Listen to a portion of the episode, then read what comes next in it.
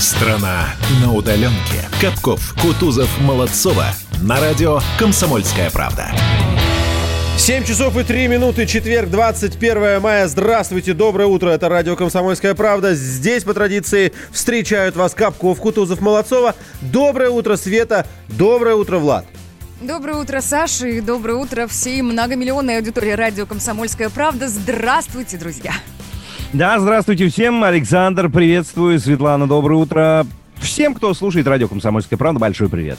Так, Света, мне задают вопрос люди, которые в этом году еще не лепили снеговика. Им уже вот прям на низком старте быть, да? Все, можно приготовиться. Э, ведро, значит, уголечки, морковку взяли и выходим на улицу. Да можно, морковку обязательно берите. Слушайте, а чего ко мне вопросы? Я, конечно, понимаю, да, обычно я рассказываю о погоде. У нас есть специалист сегодня. У нас такой нестандартный прогноз погоды сегодняшним утром. На связи с нами Евгений Тишковец, ведущий специалист Центра погоды ФОБУС. Евгений, здравствуйте. Доброе утро. Доб- Доброе утро всем. Доброе Вчера утро. мы увидели статью, в которой вы говорите, что в Москве сегодня будет снег. Ну и, собственно, буквально несколько минут назад один из наших коллег, э, он едет сейчас из Владимирской области, собственно, в Москву, прислал видеозарисовку, где просто засыпало. Ну, во-первых, вы угадали, за это спасибо. Во-вторых, скажите, когда это кончится? Нам бы лето.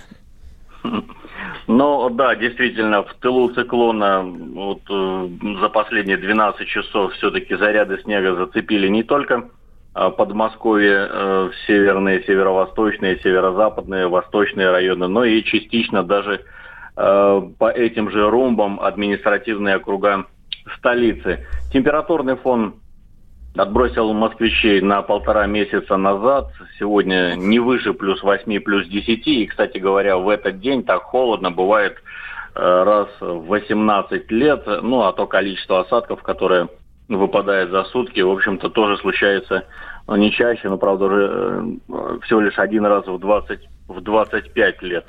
А что касается перспектив, то москвичам и жителям Центральной России осталось мерзнуть еще буквально пару-тройку дней, то есть сегодня, пятница, в субботу, достаточно однотипный характер погоды, тыл, тыл циклона, осадки м, тоже местами в смешанной фазе, ну, в основном, конечно же, дожди, но все равно вкрапление белых мух. Ну и ночью 0 плюс 5, днем в лучшем случае плюс 8-13, и лишь э, в воскресенье чуть-чуть потеплеет уже до 11-16 градусов, а начиная с понедельника, когда температура вернется в рамки климатической нормы, потоки э, развернутся с северных на западные румбы, скажется дыхание Атлантики, и в понедельник уже плюс 15-20, а во вторник и вовсе столбики термометров выскочат за отметку плюс 20 и выше, то есть это уже заявка и претензия на летние показатели. Во вторник, Ну, мы Свет, такие ты вспоминаем услышала? классика и говорим, доживем до понедельника, да, когда температура Да, да, да, да, это из этой серии. Евгений, спасибо вам большое. Особенная благодарность за это определение «белые мухи». Мне кажется, детям так и надо рассказывать.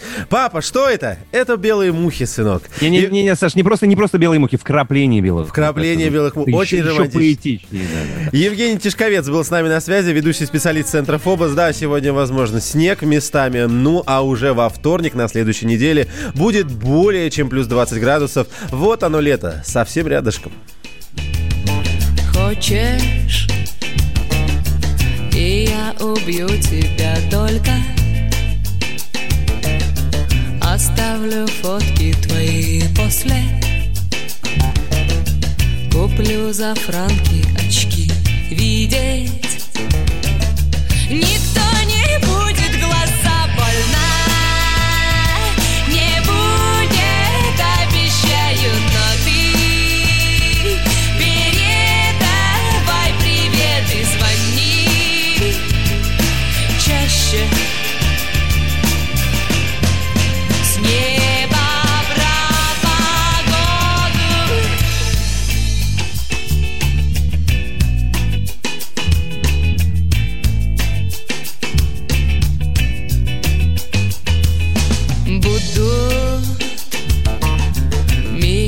искать в погонах даже.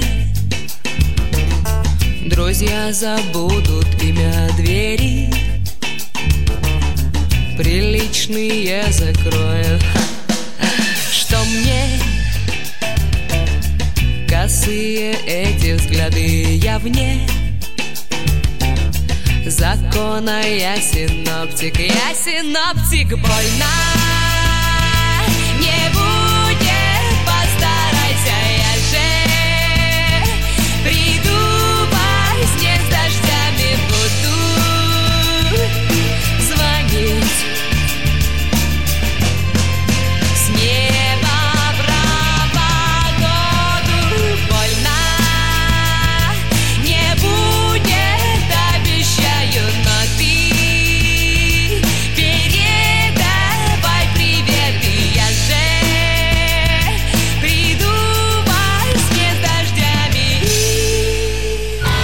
Пока не выходи, не надо. Мы сами придем, если ты не против. Так, ну что, продолжаем, ребят. Смотрите, нужно нам перенестись будет в Питер. Я думаю, все готовы и никто не против, потому что в Питере дела обстоят не самым лучшим образом. Нет, по погоде там как бы это не новость ни для кого. Но вот мы будем говорить сейчас про а, вирус. Да, будем говорить и про вирус в том числе, но э, почему вдруг решили обратить свое внимание на Питер? Пришла информация, что э, именно в Санкт-Петербурге э, в определенном пласте магазинов, скажем так, как-то выросли продажи. Тут стоит, конечно, посмотреть и на всю страну, в том числе мы это обязательно попозже сделаем. Но э, что касается данного момента. Итак, стройматериалы. Раз. Дачные принадлежности. Два. А, что еще? Снаряжение для активного отдыха. Три. Еще отметили аналитики, что э, освещение, ну вот все, что касается освещения, вот все это, э, как это сказать-то, не могу проснуться утром. В общем, выручка э, в данных сферах выросла аж на четверть. Что можно сказать? Может быть, людям надоело сидеть дома. Дачный сезон начался. Ну и, конечно, конечно, это э, влияет на э, ход эпидемии в Санкт-Петербурге.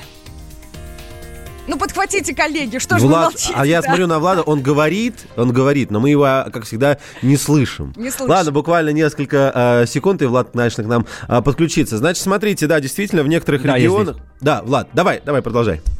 Да, в некоторых регионах действительно повышение спроса, мало того, что спрос просто всегда был, да, а дело в том, что больше стали продавать, и больше выручку продавцов стало. Продавцов именно вот этими всякими дачно-отдыхательными принадлежностями, да, назовем их так.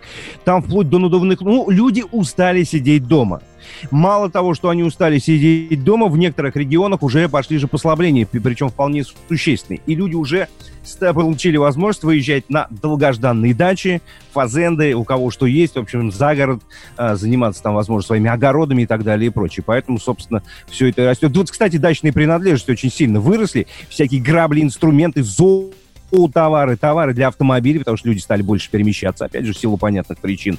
Магазины освещения. Не знаю почему, но магазины освещения вдруг озолотились внезапно. К свету все тянутся, к Ладно, свету все тянутся, понимаешь? Ну, ви- видимо, да-да-да, после долгого затишья. Вот. Это в целом по стране, да, это в тех регионах, где ситуация, ну, не то чтобы благополучной стала, она немножечко, э, как это, стала полегче, чуть-чуть полегче, да, цифры чуть-чуть получше стали. Но не везде, вот как раз о Питере, ты о Питере, ты правильно говорил, Света, потому что в Питере, как говорят специалисты, позже мы об этом обязательно говорим уже подробнее, а, эпидемия пошла по пессимистичному сценарию как раз из-за майских праздников. Видимо, из-за того, что на те самые майские праздники народ вывалил, туда, куда вываливаться ему не надо было абсолютно, и циферки пошли э, совершенно не в ту сторону, в которую они должны были пойти, если бы этого не случилось. Короче говоря, в Питере ситуация похуже, чем в Москве. Вот о чем говорит. Эксперты говорят о том, что можно вполне ожидать второй волны, если не сносить, не переносить начало учебного года. Как видите, есть два таких больших пункта, которые влияют на эту эпидемию. Это первые майские праздники. Я, честно говоря, не очень знаю, а, не, не сильно знаком с ситуацией, как происходили майские праздники в Питере, но мы обязательно об этом узнаем, позвоним нашему корреспонденту. И плюс а, эксперты делают вот такой прогноз и говорят, что нам стоит перенести в Питере начало учебного года, если мы не хотим увидеть каких-то вновь больших цифр и вот, это, сам, вот эти самые большие цифры называть а, второй волной.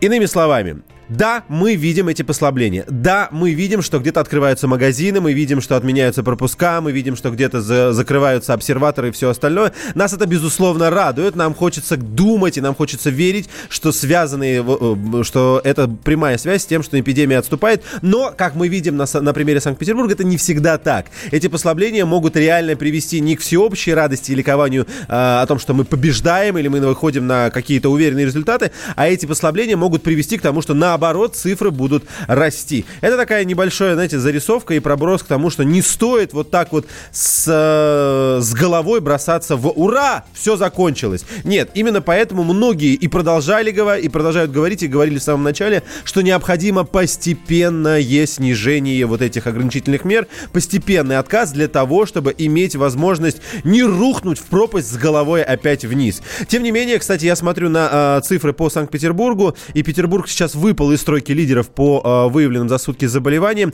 Давайте разбираться с этим подробнее. Скоро вернемся. Страна на удаленке. Проект «Не фантастика» на радио «Комсомольская правда». Известные визионеры, писатели, бизнесмены, политики обсуждают, каким стал мир в эпоху коронавируса. А самое главное, что нас ждет дальше? Завтра, через год или даже десятилетие? Участвуют фантаст Сергей Лукьяненко и предприниматель, блогер, герой списка Forbes Игорь Рыбаков. Ведущий Владимир Торин. Не фантастика. Программа о будущем, в котором теперь возможно все. Слушайте по понедельникам и пятницам в 16.00 по московскому времени. Страна на удаленке. Капков, Кутузов, Молодцова. На радио «Комсомольская правда». Продолжаем тему. В Санкт-Петербурге, как говорят эксперты, вирус пошел по пессимистичному э, сценарию. Давайте разбираться, в чем была причина, хотя сейчас называют майские праздники одной из причин, почему Питер находится в лидерах по э, выявлению заболеваний. У нас на связи корреспондент «Комсомольской правды» Петербург Сергей Волчков. Сергей, доброе утро. Привет. Доброе. Доброе. Расскажи, пожалуйста, когда говорят о том, что пессимистичный сценарий разыгрывается в Санкт-Петербурге, что имеется в виду в первую очередь? А, Это имеется в виду то, что у нас специальная рабочая группа, которая занимается прогнозированием коронавируса, постепенно корректирует свои прогнозы. То есть, если раньше, еще до майских, они были нацелены на а, 6,5 тысяч заболевших, общее количество, то потом этот прогноз сдвинулся на 9,5 тысяч, на 12 тысяч, и вот теперь балансирует между 12 и 14. А по факту у нас сейчас 11 тысяч 795 человек зараженных, и пока количество не снижается, к сожалению. Вот это и есть пессимистический сценарий. Меня пере... я, я, я не понимаю, почему майские праздники здесь фигурируют как один из э, как одна из главных причин. Во-первых, что ли, все вышли? да, во-первых, расскажи, как они проходили, а во-вторых, меня во вторую, да, на самом деле даже в первую очередь волнует, а, как связывают эти два э, фактора: то, как провели в Санкт-Петербуржце э, майские праздники, и цифры, которые мы сейчас видим. Ну, на самом деле все очень просто. Вот опять же, по словам э, наших ученых, аналитиков, индекс самоизоляции, вот этот пресловутый, за которым мы следим э, замиранием сердца каждый день, составлял в среднем 2,9. Ну, норма, насколько вы помните, это 4-5, вот, вот в таких пределах он должен колебаться. 2,9, то есть народ э, гулял, гулял в парках, ходил по улицам, на 9 мая собрался на Дворцовой набережной, чтобы посмотреть воздушный парад в очень больших количествах. Вот. Потом у нас половина города искала э, салют, посвященный 9 мая. Поэтому, да, чем больше людей на улицах, тем, соответственно, они активнее заражают друг друга. Поэтому, по словам экспертов, вот как раз сейчас мы э, столкнулись с последствиями второй половины майских праздников. Вот так Сережа, напомни, пожалуйста, во время майских праздников действовал ли пропускной режим? Как люди гуляли? Не боялись, что ли, что их оштрафуют?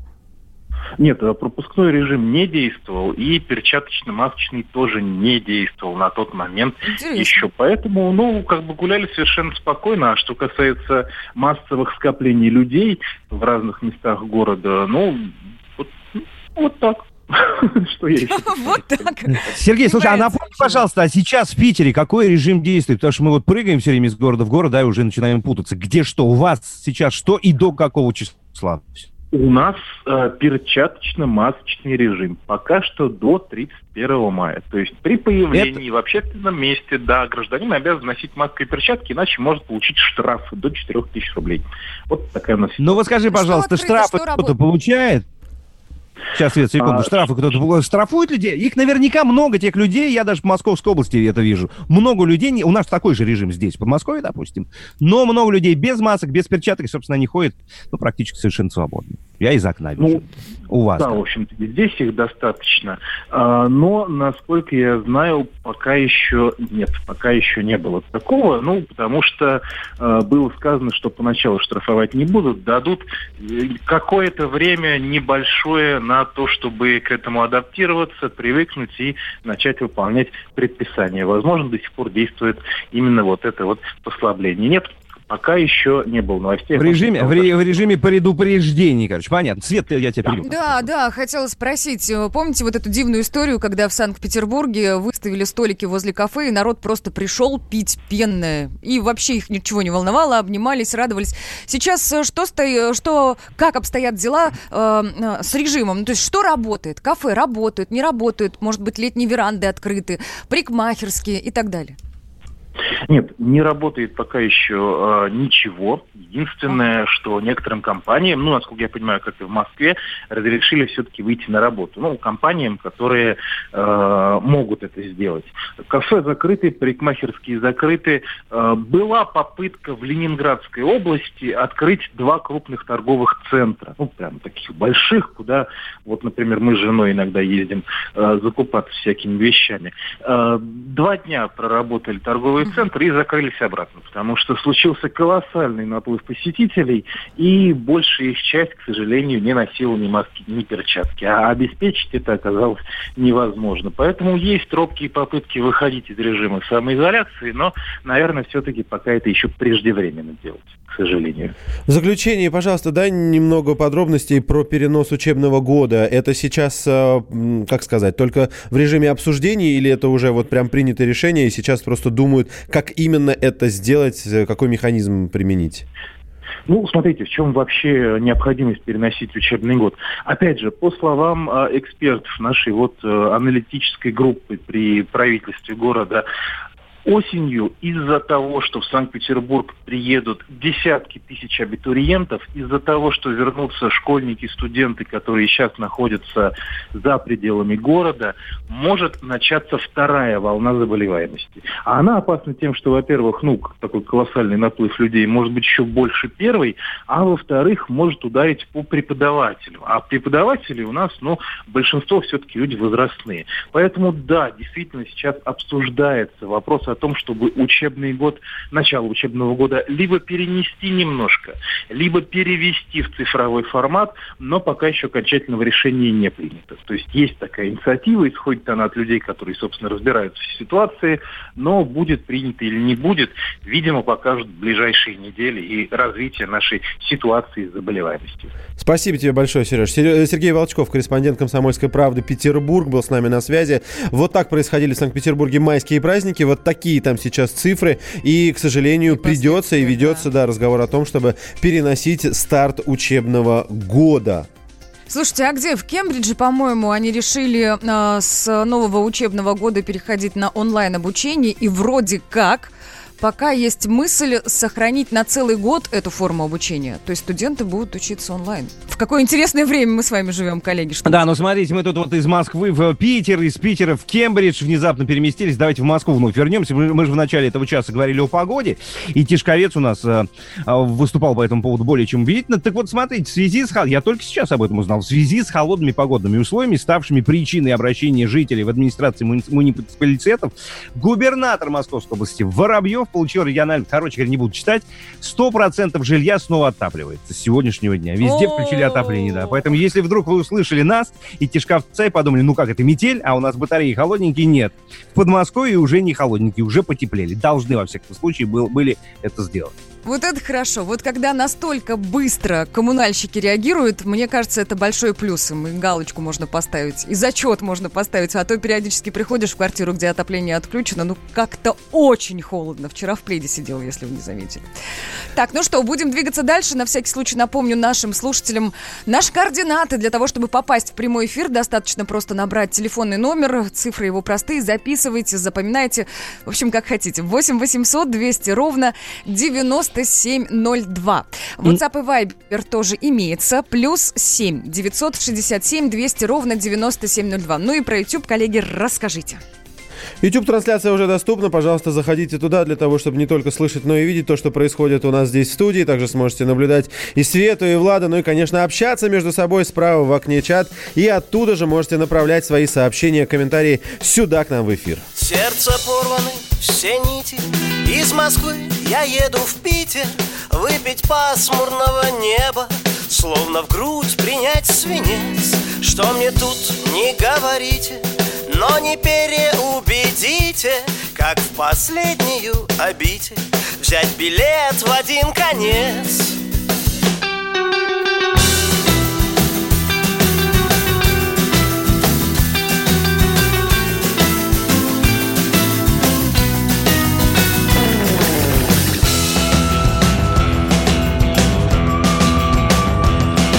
Этот город, что так дорог, лезет холодом под ворот. Здесь дожди идут в погоду, сквозь туман не видно звезд. Но зато здесь есть девчонки, что подход имеют тонкий. Здесь хандру и непогоду лечат грелкой в полный рост.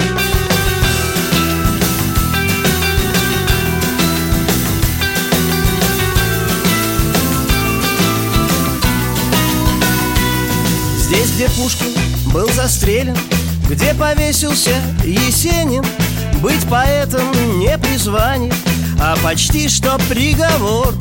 Здесь по юности женился Здесь ребенок мой родился Здесь развелся, здесь влюбился И влюбляюсь до сих пор. Здесь шаверма, не шаурма Съешь и так же станет дурно. У ларьков здесь пьют культурно У палаток здесь не пьют. Есть поребрик, нет бордюра Нет гриль-куриц, есть гриль-кура. Здесь не мочатся в подъездах Здесь парадных только Невский град и град Петровский Гол зенит, ревет Петровский Здесь не может быть футбола Если это не зенит Что здесь Минин, что Пожарский Если мушкетер Боярский На трибуне в синем шарфе Нервно ус свой теребит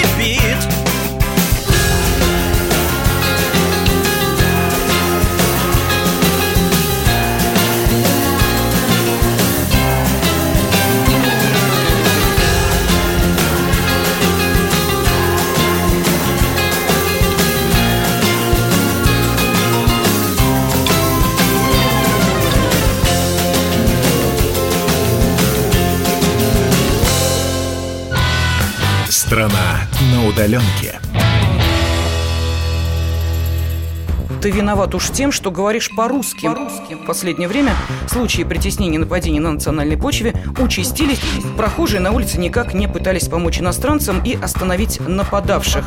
Создается образ врага для того, чтобы... не допустить распространения правды о тех событиях. Что же касается вот бытовой ненависти, то Я думаю, что, к сожалению, мы еще много что увидим, но нам есть чем ответить. «Национальный вопрос» на радио «Комсомольская правда». По воскресеньям в час дня по московскому времени. Страна на удаленке. Капков, Кутузов, Молодцова. На радио «Комсомольская правда».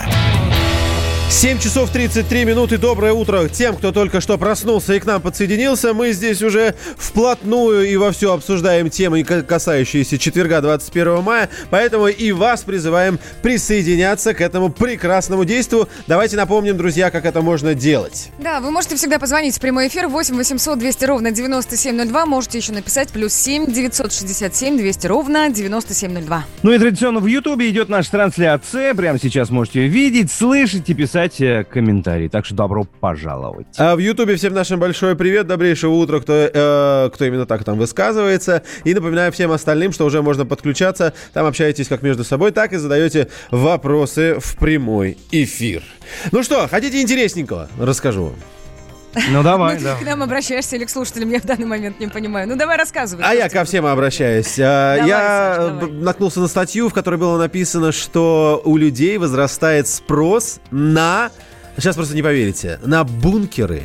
Да на, ты что? на бункеры. Это в связи вот с тем, э, что происходит на данный момент. Ну да, да. Ну как бы мы связываем напрямую это с обстоятельствами, да. Я думаю, вряд ли где-то в другой параллельной вселенной существует какая-то еще угроза, от которой люди будут пр- прятаться в бункерах. Но, так или иначе, вот эти все постапокалиптичные фильмы, постапокалиптичная романтика, эти всякие «Метро 2033», «Послезавтра» и все остальное, видимо, людей так захватывают, что когда начинается хоть какой-то намек на то, что всему миру придет крышка, Человек такой, а я спрячусь в бункере. Ладно, я в юности, ну честно, в юности, насколько в юности? Ну, в школе прям. Я тоже этим страдал. Бункер рисовал, еще что-то, да? Но оказывается, это реально востребованная штука. И в мире, и даже в России есть люди, которые готовы платить бешеные бабки за это. Ну, слушайте, смотрите, паранойки были всегда. Я сейчас не, не то, чтобы всех под одну гребенку. Вообще, ноги растут, конечно, из того 2010 года. Я думаю, что многие помнят, да, события десятилетней давности, когда была страшнейшая жара. а, практически круглые сутки там было 30 с лишним градусов, там и в 12 часов ночи, и в 2. И Торфяники был, горели торфяники горели, был, был дым и да. смог. И вот тогда один бизнесмен, э, фамилия его не упоминается, значит, он заказал а, новозной из российских компаний э, защитные сооружения. Они строят, заказал как раз бункер площадью 200 квадратных метров. Это, кстати, находится здесь, в Подмосковье. На Новой Риге. В его подвале, подвале ему оборудовали специальную комнату. Заплатил он за это ни много ни мало 150 тысяч американских долларов. Месяц строители пыхтели там, в итоге построили. И вот пока горели торфяники, как говорят, он с детьми, с семьей жил в этом самом убежище. А сейчас, поскольку такой опасности уже нет, а, там картины, антиквары, ценные вещи у него. Вот, то есть можно и по такому... Есть наверное, огромное количество зарубежных компаний, которые эти бункеры и комнаты безопасности делают. В основном это американские компании. Они, кстати, говорили в интервью Forbes, что очень много заказов поступает из России. Но есть и у нас э, те люди, которые занимаются строительством вот этих вот всех защитных сооружений. Мы не остались в стороне от темы. Мы э, созвонились и поговорили э, с Данилой Андреевым. Он генеральный директор компании «Спецгеопроект». Вот именно они занимаются строительством бункеров. Давайте послушаем прямо сейчас. Спрос действительно вырос, и если в прошлом году в среднем мы делали один-два подобных объекта в месяц, то сейчас это апрель-май у нас будет в общей сложности 12 новых э, заказов на такие объекты. Сейчас в основном э, все объекты в России, более того, это Москва, Московская область, э, Ленинградская область, ну и южные регионы у нас э, традиционно заказывают. Это Чечня, Ингушетия. Вот если говорить про подземный объект, который мы бункером называем, это все-таки делается обычный подвал, отделывается он в таком постапокалиптическом стиле намеренно. А, Но сейчас, в последнее время, таких объектов мы строим все меньше, и все больше появляется спрос и желание клиентов делать комнаты безопасности. Это любое помещение в доме, в котором меняются окна, да, ставятся специальные бронированные стекла, которые не могут выдержать там очередь из автомата Калашникова.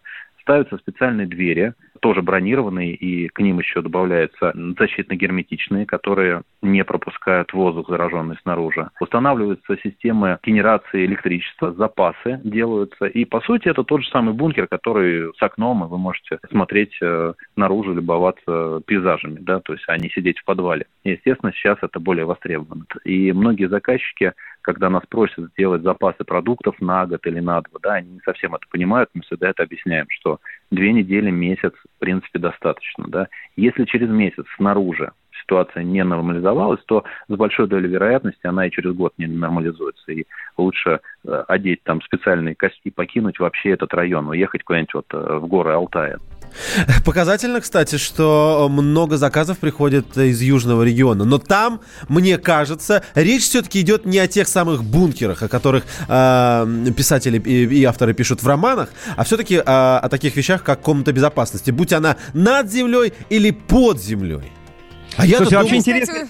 Мне показалось, да, смотрите, он сказал, Андреев сказал, что если бы ну, человек просидел там месяц, да, и ничего в лучшую сторону там, снаружи, да, аутсайд, не изменилось, И вот мне стало как-то очень не по себе и страшно, что, что в этом случае. Оставаться на всю жизнь там в этом бункере жить? Но самое, но самое главное в бункере это что? Самое главное в бункере это автономность. А на автономность напрямую влияет запас а, продуктов жизнедеятельности, да? То есть воды, продуктов и всего остального. Ты можешь жить хоть на 30 квадратных метров, но у тебя должен быть целый подземный ангар с тушенкой, тогда ты оттуда, ну и желательно с водой и воздухом, а, и тогда ты оттуда сможешь э, не выходить годами. Вот, в принципе, и весь сценарий, Саш, получается, это потом уже самое главное, когда ты туда попал, да? Да, эту да, комнату? естественно, естественно. А изначально самое главное, это, конечно, ценник. И он, смотрите, есть даже конкретные цифры. Стоимость строительства такой комнаты, все-таки ты прав, это не, не только бункер, сколько комната вот такая. Ну, да. Начинается от 3 миллионов рублей. Я не знаю, много ли это или мало для такой штуки. Ну, как стоимость комнаты в Москве, в принципе, нормально. О, а, землей. а, а полноценный бункер, смотрите, под землей, вот это уже речь о настоящем бункере под землей, он стоит уже, цены начинаются от 10 миллионов рублей. Самый крупный объект в истории спецпроекта компания построила в Тверской области, Саша, не в Ингушетии, не в Чечне, не на юге. В Тверской области бункер площадью 400 квадратных метров. На кой он такой нужен большой, непонятно. Стоил 2 миллиона американских зеленых долларов. Интересно, кто заказчик, если честно. Ну, то есть Э, частное нет. лицо, или это была э, компания, или это было вообще какая-нибудь, или это, может быть, был государственный заказ. Скажи, пожалуйста, что тебе даст знание имени этого человека или название Я не знаю, но- Саша но будет это знать, куда бежать. если Я бы что. поговорил, я бы поговорил с людьми, которые э, заказывают подобные штуки. Нет, давайте так, я абсолютно точно понимаю, что если ты бандюган, если тебе есть чего бояться и от кого скрываться, то понятно, тебе нужна такая комната. Но если мы все-таки говорим о какой-то всемирной заразе, от которой человек хочется спрятаться в бункере, вот здесь уже разговор э, перетекает в интересную плоскость. И надо ему задать вопрос, а что происходит? Что, ты что-то знаешь? Или у тебя просто есть давнее желание, как у меня из детства, пожить в бункере, как, я не знаю, переночевать в палатке или еще что-нибудь? Пожить Слушай, в ну я бункере согласен. другой. Мне, например, эта история неинтересна с точки зрения финансов, ну, потому что не мои деньги, я это не покупаю. Неинтересно даже с точки зрения укрытия какого-то, потому что мы вот и сейчас так живем, да, где мы живем. Мне интересно чисто психологически. Вот как устроен у человека мозг, что он этим мозгом думает для того, чтобы к нему пришла такая безумная идея поселиться в бункере под землей. Ну какая безумная идея. 2 Он миллиона не долларов. переселяется в этот бункер. Он пытается обезопасить себя и свою семью. Горели торфяники. Ну, чем нас власть тогда обезопасила? Да ничем. Мы сами себе искали маски, сами себе искали респираторы, сами пытались куда-либо уехать, чтобы мы и наши дети этим не дышали. Вот сейчас вторая история, вторая ветка развития, пандемия. Куда бежать, непонятно. А тут бац, и я в домике. Так, друзья, давайте от бункеров перейдем к автомобильным новостям. И прямо сейчас под капотом. Под капотом. Лайфхаки от компании «Супротек». С вами Кирилл Манжула. Здравия желаю. Весной и летом, безусловно, колесить по дорогам куда приятнее. Трасса гладкая, да и зеленый цвет глаз радует. Нынешние ограничения рано или поздно снимут, и нам обязательно захочется отправиться на природу с семьей и друзьями. А значит, есть повод вспомнить об основных правилах перевозки людей и грузов. Начнем с самых важных – с детей. Действующие ПДД обязывают использовать удерживающее устройство в автомобиле для ребенка младше 7 лет как на переднем сидении, так и на заднем. И помните, при установке спереди необходимо отключить подушку безопасности. Так называемые адаптеры ремней безопасности аж с 2017 года вне закона. Более того, они просто опасны для детей. Ребенку с 7 до 12 лет на переднем сидении понадобится автокресло, а вот на втором или третьем ряду такой пассажир по правилам может обойтись только штатным ремнем безопасности. Теперь о размещении предметов в салоне. Все они должны не мешать обзору, управлению и быть надежно закреплены. Шансы, конечно, крайне невелики, но в теории за закрытый рассадой обзор водителя могут и оштрафовать. Всякие приспособления для перевозки багажа вне транспортного средства, будь то багажник на крыше или крепление для спорт-инвентаря, должны быть сертифицированы конкретно для вашей модели автомобиля. Желательно иметь при себе копию сертификата, полученную у продавца. Штраф невелик – 500 рублей, но сотрудники ГИБДД вправе прекратить регистрацию транспортного средства, выставив номер и документы в розыск. Если вам предстоит перевозить крупногабаритные предметы, то для распознавания опасности окружающими груз, выступающий за габариты машины, необходимо обозначать специальными опознавательными знаками. Ночью или в непогоду автомобиль с крупногабаритным грузом надо обозначать еще и фонарями или катафотами спереди белого, а сзади красного цвета. И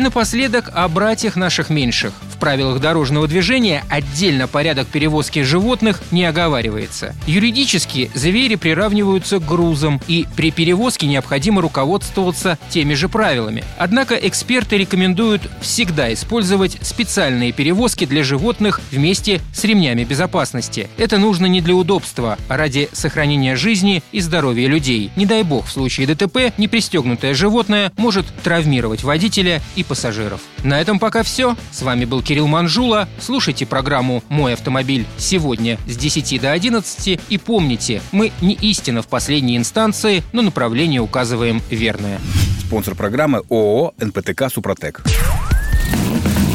Под капотом. Лайфхаки от компании «Супротек».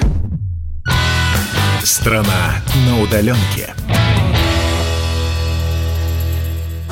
Андрей Ковалев. Простой русский миллиардер. В авторской программе «Ковалев против». Против кризиса. Против коронавируса. Против паники. Против кнута, но за пряники. Я расскажу вам, как спасти свои деньги и бизнес в эти непростые времена. Помните, миллиардерами не рождаются, а становятся. Ковалев против. На радио «Комсомольская правда». По будням с 10 вечера до полуночи по московскому времени. «Дави на газ». Есть у нас бессменный ведущий рубрики «Дави на газ». Зовут его Александр Капков. Саш, давай, заряжай. Да, я тут, здрасте, я всегда здесь никуда не уходил. Ну что, давайте, знаете, как сделаем? Сначала я вам коротко расскажу, просто есть запрос от слушателя. Он, правда, еще вчера пришел, мы вчера не успели, но человек мучается с выбором. Не знает, что ему приобрести, Hyundai Creta либо Kia Rio X-Line. Два достаточно популярных автомобиля, хотя здесь есть нюансы. Сейчас об этом будем подробнее говорить, а вы пока, дорогие слушатели, можете накинуть своих аргументов за и против за каждого из этих кандидатов. Кандидатов делайте это по номеру плюс 7 967 200 ровно 9702. Поможем человеку с выбором. Ну а пока вы накидываете, коротко скажу, что найденные под Челябинском Toyota Camry э, власти решили отдать медицинским работникам. Вот уж интересно, нашли время, уже два месяца прошло, они просто так стояли, и вот сейчас они решили их отдать. Я на самом деле должен отметить, что э, очень многие сделали именно так, но сделали это своевременно. Я в первую очередь сейчас говорю про автопроизводителей. Вы знаете, что мы автожурналисты частенько катаемся на автомобилях, которые нам не принадлежат, и нам их дают именно там. Так вот сейчас все пресс-парки закрыли, а автомобили из них раздали общественным, медицинским, волонтерским организациям, чтобы те имели, э, ну, решали свои вопросы, решали свои задачи по Саш, логистике. а, Саш, извините, я перебью, там не все так просто на самом деле, потому что, ну, что называется, нельзя вот так просто взять и отдать машины медучреждениям, потому что отдали часть, а вот остальные машины, кстати, непонятно, какие пропорции были, вот остальные машины, которые не достались медучреждениям и социальным службам, заменят все-таки автомобили из автопарка правительства, которые выработали свой ресурс, устарели, соответственно, и отправлены куда-то, ну, скажем так, в утиль в кавычках, да? Да, наверное. да, нет, э, Влад абсолютно прав, и он сейчас поясняет именно ситуацию, которая в Челябинске. Да, в Челябинске власти заменили часть автопарка своего, часть раздали. А что касается автопроизводителей, я хотел вот сегодня реально, прям вот разговаривал э, с э, главой пиар-службы Nissan, и говорю, пожалуйста, расскажите о том, как вы это сделали. Но они, ребята, скромные, конечно, сказали, что не будут про это говорить, и вообще, э, ну, не пиарят, об- не, не пиарит. Это, это правда, нигде не было, просто, ну, я знаю, поскольку как бы мы в одной сфере работаем. Ну, Молодцы, знаете, я хотел бы им сказать молодцы, хотя я э, сказал сразу, я говорю, ребят, не про пиар дело, не про, не про похвалу ни в коем случае, расскажите просто механику, да, как это сделано было, кому раздали, какие задачи они решают. Ну, вот все равно не удалось мне их уговорить, ладно, все, пускай. Э, люди вот решили не пиарить эту тему, сделали и сделали. Хорошо, забыли. Делай добро и бросай его в воду, как говорится. Идем дальше. Э, Hyundai Creta, либо Kia Rio X-Line. Это две самые популярные, это, хорошо, это две из трех самых популярных марок у нас в России, да, здесь еще... А, АвтоВАЗ, конечно, АвтоВАЗ. Это лидеры продаж. А, там, конечно, есть тонкости по э, моделям, но, тем не менее, Hyundai, Kia, АвтоВАЗ — это три самые популярные марки. Что касается моделей, я должен нашему слушателю сказать, он, правда, не подписался, что выбор немного странноват, потому что записать их в прямые одноклассники достаточно трудно. Хотя я понимаю, откуда появился этот выбор. Он появился, скорее всего, из цены. Несмотря на то, то, что а, Крета считается малым, но все-таки кроссовером. Назвать X-Line кроссовером, ну, честно говоря, не поворачивается язык. Да, в автомобильном представительстве Kia все сделали, чтобы он был похож на кроссовер, но давайте смотреть правде в глаза. Это хэтчбэк, на которого навесили пластиковый обвес и, сказали, и чуть-чуть подняли его над дорогой и сказали, теперь этот хэтчбэк... Да, теперь этот хэтчбэк может чуть-чуть больше. Но на самом деле это не так. Если вы хотите э, доверять больше цифрам, да, я согласен, что дорожный просвет у того же... э, X-Line, а, в принципе, неплохой. Это совсем не, не хэтчбековский просвет. Он 185, а, 195, прошу прощения, миллиметров. И нужно здесь же отметить, что этот дорожный просвет куда больше, чем у Креты. Ну, понятно, в автомобильных, да, то есть 190 против 108, 195. Есть такое дело. Но я хочу, наверное, обратить сейчас главное внимание слушателя на следующее. Давайте так, Kia э, X-Line э, уже довольно старый автомобиль. И, скорее всего, его не обновят. Сейчас очень скоро, а, буквально через месяц, у нас на рынке появится новый автомобиль, тоже X-Line, только Seat. И он очень неплох. Он реально крут. На него стоит обратить внимание. При этом, да, он будет, будет чуть-чуть дороже, но не сильно. Потому что если Kia Rio X-Line сейчас там начинается отме- с отметки 900 тысяч, то а, Kia Ceed, он все-таки и побольше, и помоднее, и это будет совсем новый автомобиль, будет на 200 тысяч дороже. Я понимаю, что это существенные деньги, но, возможно, стоит присмотреться и реально заиметь очень классный, модный, очень новый автомобиль, между тем, как Kia Rio X-Line, ну, совсем уже староват. Ну, по всему, и по дизайну. Это, и- Подожди, это, подожди, это получается миллион на сто, да, если ты говоришь 900 плюс 200 тысяч. Это базовая комплектация или уже какая-то приличная? А, Это базовое, это начало. Я Ага. всегда говорю от начала, потому что здесь, когда мы говорим про X-Line, тоже я говорю про начальную комплектацию. Миллион сто девятнадцать, если быть точным, но если вы говорите мне, что нет, мне вот это дороговато и еще что-то, хорошо, тогда я хочу обратить ваше внимание на другой автомобиль. И я, кстати, к чему все это веду? Я веду к тому, что X-Line совсем здесь не к месту. Если выбираете между Крета и X-Line, поставьте вместо X-Line Kia Seltos. Это тоже новый автомобиль, он вышел осенью, если я не ошибаюсь, э, 2019 года. Это прям новинка-новинка, его даже на дорогах еще не так много. Я вас уверяю, соседи будут поглядывать на ваш автомобильчик и говорить, о, классно, что это такое? Да, он простенький, но он новый, он выглядит симпатично, у него хороший дизайн. И я вас уверяю, и именно он прямой конкурент Крете. И вот тогда здесь начинаем выбирать. Сейчас Крета уже старая, а это старый дизайн, несмотря на то, что он недавно обновился, это старый дизайн. Выбирая Селтос, вы выбираете новый автомобиль. Выбирая Крету, вы выбираете старый автомобиль. Это очень Саша, важно, а. Селтос? А Селтос все-таки ты так долго разбирался, что из этого кроссовер, что из этого хэтчбэк. Селтос в каком классе? Вот, вот к Селтусу уже меньше вопросов. Не так много, не так много вопросов, как Kia X-Line. Он такой же, как Крета. Он выглядит как маленький-маленький кроссовер. К сожалению, к сожалению, там есть тоже, понимаете, везде очень много нюансов. Выглядит как кроссовер, да. Подходит в э, одноклассники Крете, да. Но у него, черт побери, самый низкий дорожный просвет. То есть, если вы требуете от этих автомобилей какую-то хорошую проходимость и смотрите на расстояние между асфальтом и днищем, у него, черт побери, самый маленький. Но он лучше всего подходит, и, как я уже сказал, он наиболее отвечает вот этому пониманию новый автомобиль. Слушатель, если он прямо сейчас полез смотреть и думает, да, действительно, а что я не обратил на него внимания, может справедливо меня упрекнуть. Ведь э, будет дороже стоить, чем э, X-Line. Но не забывайте, пожалуйста, это новый автомобиль. И я вам даю наводку, что Крета э, уже в этом году Вру, в 21 году. В 21 году обновится. То есть просто прикиньте, вы сейчас куп- купите а, Крету, но подешевле, она через год устареет. Уже через год она устареет. Выйдет новая модель.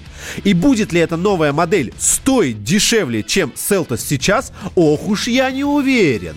Ох уж я не уверен. А Селтос при этом через год не перестанет быть новым автомобилем. Понимаете, какая штука? Здесь очень много нюансов. Ну, в общем, смотрите. По большому счету, выборы действительно хорошие. Я хочу, чтобы просто слушатель обратил внимание сейчас на Селтос и, может быть, подождал, если у него есть чуть-чуть побольше денежек, и посмотрел на а, Seed X-Line. Это хороший вариант. И чуть-чуть расширил вот а, его восприятие, потому что он сейчас думает вот в парадигме того, что есть прямо сейчас за деньги. Но можно чуть-чуть подождать и оказаться реально реально на волне.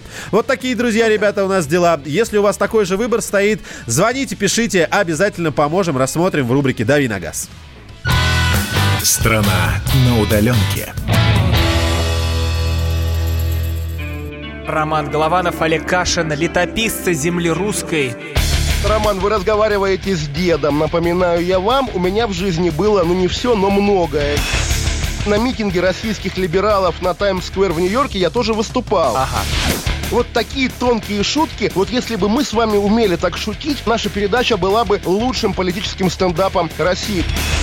Слушайте, а вы познаком- говорите, мы не политический стендап. Походу, уже на- наша ниша. Вот. Кашин Голованов. Отдельная тема. На радио «Комсомольская правда». По будням в 9 вечера по московскому времени. Именно лоснящиеся от фуагра губы делаются символом лоялизма, а не выстраданная любовь к родной земле. Страна на удаленке. Капков, Кутузов, Молодцова. На радио «Комсомольская правда». 8 часов и 3 минуты в российской столице. Доброе утро, страна на удаленке. С тобой радио «Комсомольская правда». И здесь в эфире Капков, Кутузов, Молодцова. Доброе утро, ребята. Света, Влад, привет. Доброе утро и здравствуйте, все слушатели. Здравствуй, многомиллионная аудитория радио «Комсомольская правда». Давайте напомним, что сейчас на календарях у нас 21 мая, четверг. Значится, там недалеко на горизонте появляется пятница, что не может не радовать. Да, пятница уже завтра. Кстати говоря, сегодня синоптики обещают самый холодный день вообще этой весной. Ну, может быть, может быть, все-таки этого не... У меня за окном э, солнце появилось внезапно. Чуть-чуть, но появилось. Доброе утро всем. Давайте у наших координат вначале сразу напомним. Они вам, друзья, пригодятся. 8 800 200 ровно 9702. Это телефон прямого эфира. Да, есть еще WhatsApp и Viber, плюс 7 967 200 ровно 9702.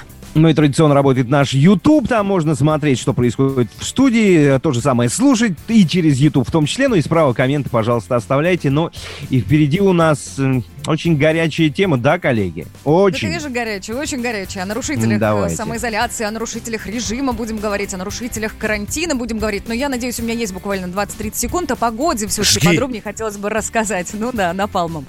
Итак, сегодня в столице ожидается облачная погода. Синоптики говорят, что будет дождь и вроде как, возможно, он будет со снегом, этот дождь. Температура воздуха сейчас около 6 градусов со знаком плюс. Днем плюс 7, плюс 9. И еще пару секунд потрачу на Санкт-Петербург. Также дождь со снегом. Температура воздуха сейчас около 2 градусов тепла. Как-то вот совсем не жарко. Ну и днем плюс 4, плюс 6. Страна на удаленке. Когда расстояние не имеет значения. Так, а что, на каточке уже можно записываться, нет? Угу. А отросли? Набро... У меня, да, капец просто, растут как не в себя. Ну, слушай, да, можешь, да, конечно, да, да. питаться, потому как в Москве, насколько я знаю, очень многие салоны работают нелегально. Ну, что бежать-то далеко? Давайте прямо по Москве пройдемся. Смотрите, какая схема Подходишь часто к метро, применяется. Я, возможно, стоит, сейчас... стоит женщина такая, «Пс, бровки не нужны? Не-не-не. Ну, парень, плюс-минус. тебе надо, Ты договариваешься с хозяйкой салона красоты, например, о том, что ты придешь, ну, допустим, в 14 часов. В 14 часов ты подходишь к салону, не звонишь, не, ну, ничего не делаешь такого, дабы не выдать в себе клиента. Подходишь к салону и своими якобы ключами открываешь дверь, мол, ты вот такой же работник. А вот там уже внутри тебя ждет мастер, который готов оказать тебе ту или иную услугу. Ну, по Подожди, а крайней ты мере, сейчас вот серьезно такое. говоришь? То есть ты должен имитировать открывание двери или Да. что? Нет, Да. это плохо, это плохо. Даю наводку. Вы что делаете? Какая имитация? Актерская игра. Вдруг он не умеет? Он запалит всю контору. Не так. Присылаешь ему с неизвестного телефона метку с закладкой. А там ключ. Он находит ключ, страшный такой, Квазимода, он же зарос, у него ногти длинные, под ногтями грязь. На него никто не обратит внимания, думает бомжара какой-то, копается под деревом. Он этот ключ находит, и потом вот в таком страшном плаще дырявом вонючем приходит в ваш салон и открывает настоящим ключом. Ну вы что, ребята, ну надо же посерьезнее относиться к этому нелегальному Алекс- делу. Алекс- Александр, это, это, очень, это очень, очень сложная драматургия. Очень сложная драматургия. Не каждой девушке под силу такой. Меня другой возмутило, извините за слово возмутило. Молодцова, у меня к тебе вопрос. А откуда ты знаешь весь вот этот алгоритм? Откуда такие подробности? Слышала. М? А, Серьезно? Сам не видел, но разлет называется. Но там наверняка есть еще вот эта вот штука, типа специальный стук там, типа. И, и, ответоч- Слушайте, и ответочка должна быть так обязательно. Смотрите, значит, давайте конкретно переходить уже к теме. Дело в том, что есть абсолютно реальная история. Стилист из Москвы, вполне определенный, зовут стилиста Ирина, принимает на дому, зная, что у нее положительный анализ на коронавирус, что официально подтверждено. Правильно же? Она сдала анализ и получила соответствующую бумажечку. Вот. И поскольку ей нужно было сидеть дома, и она очень с- сидеть устала, и вдруг она решила не сидеть дома и принимать дома у себя посетителей, а решила выезжать на Давай- вызовы. Давайте Да, как так, да, не, давайте так, давайте накинем сначала фактов. Да, действительно, она работает. Она, э, несмотря на то, что начался карантин и режим изоляции, она э, принимала людей. Но она решила принимать их дома. То есть она не ходила в салон. Мы не знаем, как она работала. Она была устроена в каком-то салоне или снимала там кресло, неважно. В общем, у нее прекратилась возможность выходить на работу, но работа не прекратилась. Она сказала, приходите ко мне домой. И тут, вот, вот, кстати, меня поражает это, э, этот диссонанс в человеке. Да, вы сейчас поймете, о чем я говорю, потому что она сама идет и сдает тест на коронавирус. То есть проявляет, иными словами, некоторую гражданскую ответственность и позицию. Идет и сдает этот тест. Тест делается, э, тест э, дает следующий результат. Положительный. Ну, то есть она больна, она заражена коронавирусом, да. К и это не девушке- останавливает девушку вообще ни на грамм. Она продолжает принимать клиентов на дому, к ней можно... Кстати, по поводу записи, а давайте попробуем дозвониться, Ири, я попробую записаться, почему нет? Ты хочешь записаться? Можно же набрать прямо из эфира, да? Да не, ну ты запишешься. Может быть, может быть поговорим с ней. Э, Ну, давай ты- попробую ты записаться, а потом поговорим. Давай Ну, ты запишешься, ну, ты но не поедешь. Но ты ее обманешь, ты ее обманешь. Это нехорошо. Давай скажем сразу, кто мы есть такие и что мы от нее хотим. Возможно, она положит трубку, но тогда мы будем честными перед собой. А, а так ты запишешься и, и обманешь человека раз, потом еще не приедешь, она будет тебя ждать. А сейчас Ира тебе запросто может сказать, что да. О, ребята, уже пошло. Все, я говорю.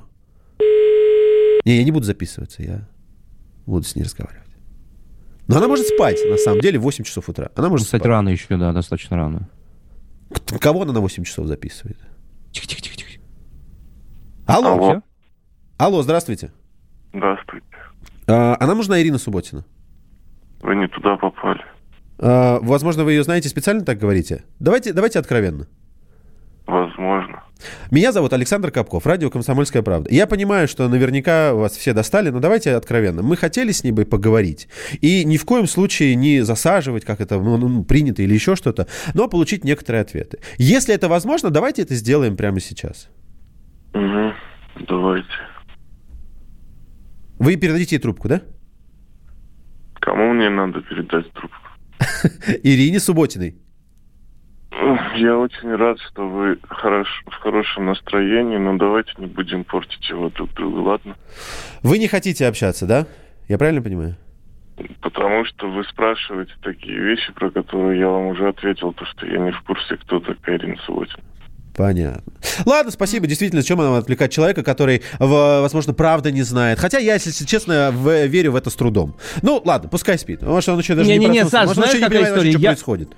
Я думаю, что другая история абсолютно. Я думаю, что Ирину по понятным причинам, конечно, поддостали, и журналисты в том числе, наши коллеги. Я думаю, что она просто поменяла... А хотя как старый телефон достался молодому человеку, который явно спал, и голос у него был не особо бодрый. Жень, ну мы сто процентов набрали правильный номер. Нет, вот звукорежиссер подтверждает. Мы набрали правильный номер, ошибки здесь не может, только если вдруг мы ошиблись где-то ранее. Хорошо, да, это понятно, что, а, скорее всего, попытка увенчалась бы неуспехом. Ну да ладно, пускай так. А, вопрос тогда к вам, дорогие слушатели, и нам понадобятся другие номера телефонов. 8 800 200 ровно 9702. Это телефон прямого эфира. Вот, да, помимо телефона прямого эфира у нас есть и номер для ваших смс-сообщений, вернее, для сообщений WhatsApp и Viber. Он легкий. Плюс 7 967 200 ровно 9702. Вопрос к вам. Вы как, в принципе, относитесь к человеку, который проявляет вот такую позицию? Помните, я вам говорил про диссонанс? Странно. Сама пошла, чтобы проверить, узнала, что положительный, и продолжает принимать людей. И более того, я понимаю, если бы... э, как вам сказать, я даже не могу придумать ситуацию, в которых можно было бы себе представить, как сказать, предоставление услуги. Ну, то есть, ну, давайте попробуем. Я понимаю, если бы она была автослесарем, да? И говорила, приезжайте ко мне в гараж, машину оставляйте, ключ на гвоздик, я починю, вам позвоню, да? То есть, из, а, ну, типа, Ну, понимает, что... прямой контакт, конечно. Да, ну, то есть он, как бы человек понимает, что ему нужно зарабатывать, понимает, что он в безвыходной ситуации, и там такой вот вроде предпринял все действия, и работа его не связана с непосредственным контактом. А здесь она чуть ли не в рот залезает к человеку своими ручками, да, возможно, в перчатках, но тем не менее, услуга-то совсем другая. Ну как это можно делать? 8 800 200 ровно 9702. Вы бы пошли к такому человеку, конечно, хочется задать вопрос, представляете? Слушайте, Слушай, ну, а есть же- да. единственная же история о том, как э, зараженный, зная о том, что он заражен, продолжает общаться с окружающими. У нас есть эм, а, Елена Попова, это наш корреспондент «Комсомольской правды». Давайте послушаем ее историю. Ну, практически э, от ее. Вы можете посчитать, что это анекдот, но было все именно так. Знакомый живет в Москве, заболел коронавирусом, сбежал в свой родной город. Завалился сразу к любовнице. Ну, вы понимаете, что он заболел так, что мог и бегать, и прыгать, и, в общем, чувствовал себя прекрасно. И мог наслаждаться всеми радостями жизни. А у любовницы тоже сидеть э, как-то скучновато, ну, почти как карантин. Ну, Он собрал друзей, пришли трое, обнялись, выпили. И тут он им на голубом глазу. Да, я-то когда заразился. Потом мужики говорят, ты что, охренел? И давай его бить. Били сильно, сломали ребро, соседи вызвали ментов, привозят в отделение. Там уже спрашивают, а вы что его били-то? Да он из Москвы ковидный приехал, нас всех перезаражал. Менты говорят, вы что, охренели? Вызывают скорую. Врачи говорят, вы что, охренели? Участковые, двое ментов, трое друзей, двое врачей скорой, наш гастролер. Потом к ним присоединилась любовница, еще несколько человек. Всех в обсервацию отправляют. Ну и все это было бы, конечно, смешно, но практически все заразились. И двое человек в тяжелом состоянии. Вопрос нашим слушателям. У нас буквально 40 секунд. О. Успею его поставить, напомнить номера телефонов. Вернемся к этому. А, не считаете ли вы, что подобное поведение человека, да неважно, как его зовут, заслуживает самого сурового наказания, возможно, уголовного? Ведь, например, если бы это было на производстве, я не знаю, стройка или, допустим, она была бы официально оформлена в салоне, ну, понятно, что салон бы не работал, но, тем не менее, это считалось бы как э, смерть по неосторожности, смерть на А производстве. угроза, з- угроза здоровья, угроза, угроза жизни и Ну, здоровья. Конечно. Да, абсолютно абсолютно. точно. Стоит ли, как вам кажется, наказать ее по всей строгости, вплоть до уголовной ответственности? Плюс семь девять шесть семь двести ровно 9702, WhatsApp и Viber, это номер. Пишите. Страна на удаленке. Рожденный в СССР. Доктор исторических наук. Зав кафедрой международных отношений. И просто Николай Платошкин.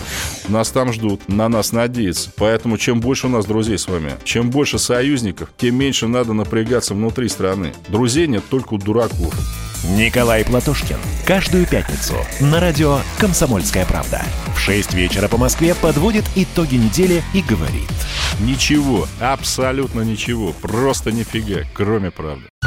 Страна на удаленке. Капков, Кутузов, Молодцова. На радио «Комсомольская правда». Ну что, продолжаем. Вот вам, пожалуйста, история из Москвы, когда человек с подтвержденным коронавирусом призывает к себе домой на что? Что, что она там делает? Какие услуги? Ногти красит? А, А, брови она выщи- Что она визажист. делает? Визажист? Она визажист, Что это да, значит? визажист. По-русски визажист это Ну, кто? оно, господи, красит Ви- девушек, вяжет? Макияж наносит. А, красит. Я говорю, Макияж красит девушек, красит девушек звучит смешно. Прям. Самих девушек хочется переспросить. Да, да, да. девушек приводит в порядок.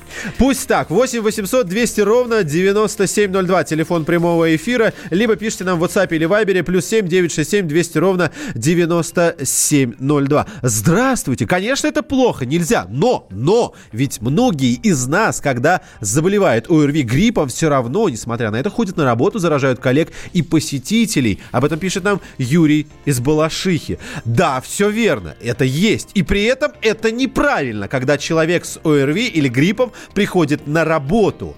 Это неправильно и в обычной жизни. А уж если мы говорим про сложную эпидемиологическую обстановку и не ОРВИ, а смертоносный вирус, ну, мне кажется, что ответственность за это должна пропорционально увеличиваться. Я не знаю, до какого а, момента, именно поэтому мы и задаем вопрос вам. До какого момента должна увеличиваться эта ответственность? Вплоть до уголовной ответственности? Либо меньше? Какой штраф, возможно, вы готовы ей присудить? Либо можно вообще прям, ну, вы знаете, что до 7 лет уголовной ответственности у нас есть за подобные штуки. Ну, смотрите, 16 сообщений... пишет, Да. только большие штрафы хорошо действуют на людей, чтобы по правилам жили. Еще 62 есть э, «Добрый день, сама обросла, но в салон я не пойду, хотя у нас все работает». Вот, кстати, тут нужно разграничить, когда действительно работает и когда человек, может быть, если вдруг является э, носителем вируса, не знает об этом. Э, в Белгородской же области, тут в Ракитном был случай, когда парикмахер заразил 20 клиентов. Но там парикмахер действительно не знал о том, что он болеет. И это, ну, как бы, это случайность, тут уж никуда не деться. Ну, в сообщениях тут однозначно все практически, все, конечно, на стороне понятно. Чай, она же всех перезаразит клиентов, да и соседей в доме, нужно строго ее наказать. Плюс в эту же копилку так может поступить только отмороженный на всю голову человек. И я, несмотря на жесткие формулировки, с этим, конечно, соглашусь. Я думаю, вы тоже, коллеги. Так, что еще? Ну, в общем, да, все, все за то, чтобы понес человек наказание. Причем вот прям, в тюрьму предлагают посадить. А говорят, Но- хорошая школа жизни. 44 говорит, может, она в скафандре вст- встречает, и ей просто да, а, есть нечего. Возможно, считаете ли вы это оправданием, кстати говоря, вот в данном случае? А, если человеку, да, давайте, вот, а, я к 44-му сейчас обращаюсь непосредственно к вам. Если вы считаете, что у человека проблемы с деньгами, это выход? Вот просто ответьте, да или нет. Это выход? Может быть, вы гораздо более удобный пример придумаете, как человеку, может быть, в том числе заработать или, или что-то поесть. Уголовное, либо расстрел, если не понимают. Но это, конечно, очень сильно. Это от Алексея Богданова. А вот посмотрите, пожалуйста, вот слушаю про то, пишет нам слушательница, наверное, как какая-то мастер красоты, будучи больной, продолжает работать. Это то, о чем мы рассказали, да, пытались ей позвонить. Никак не оправдываю ее, но было бы справедливее, если бы все наши чиновники в период карантина стали получать зарплату в 12 350 рублей в месяц. И пусть живут на эти деньги, а ведь предлагает нам всем жить на эту зарплату, а сами получают по 200-500 тысяч рублей в месяц. Альтернативная точка зрения, уже с финансовым оттенком. Так, ну что, я, знаете, что открыл сейчас? У нас тут многие э, слушатели писали э, следующий вопрос. Почему людей, которые болеют э, и заражены ВИЧ-инфекцией, все-таки уголовно наказывают, а вот ковидников нет? Открыл статью 122 заражение ВИЧ-инфекцией. Давайте-ка озвучу, ну, на всякий случай, чтобы знали. Итак, если человек болеет и заведомо поставил другое лицо в опасность заражения ВИЧ-инфекцией, наказывается это ограничением свободы на срок до трех лет, либо принудительными работами на срок до одного года, либо арестом на срок до 6 месяцев, либо лишением свободы на срок до одного года. Заражение другого лица ВИЧ-инфекцией лицом, знавшим о наличии у него этой болезни, называется, наказывается лишением свободы на срок до 5 лет. А деяние, предусмотренное частью второй настоящей статьи, совершенное в отношении двух или более лиц, либо в отношении совершеннолетнего, а, наказывается лишением свободы на срок до 8 лет с лишением права занимать определенные должности, ну и так далее. С нами на связи Дмитрий Анатольевич Морозов, глава Комитета Госдумы по охране здоровья. Дмитрий Анатольевич, здравствуйте. Доброе утро. Здравствуйте, доброе утро. Вот мы только что зачитали статью, в которой прямо указывается на то, что если человек, э, болеющий ВИЧ-инфекцией... э, Какой инфекции, простите? ВИЧ-инфекцией. ВИЧ. ВИЧ. ВИЧ. Да. Да, заражает другого Несет человека. уголовное наказание, если он заражает преднамеренно кого-то другого. А почему же ковидникам сейчас это не могут применить? И стоит ли вообще это делать? Знаете, знаете, я бы хотел обратить внимание, что по отношению к коронавирусной инфекции в начале 1 апреля был принят э, целый м, такой пакет, включая изменения в административный и уголовный кодекс за нарушение санитарных правил и норм, за нарушение тех правил поведения санитарно-гигиенических там, мероприятий в период чрезвычайной ситуации.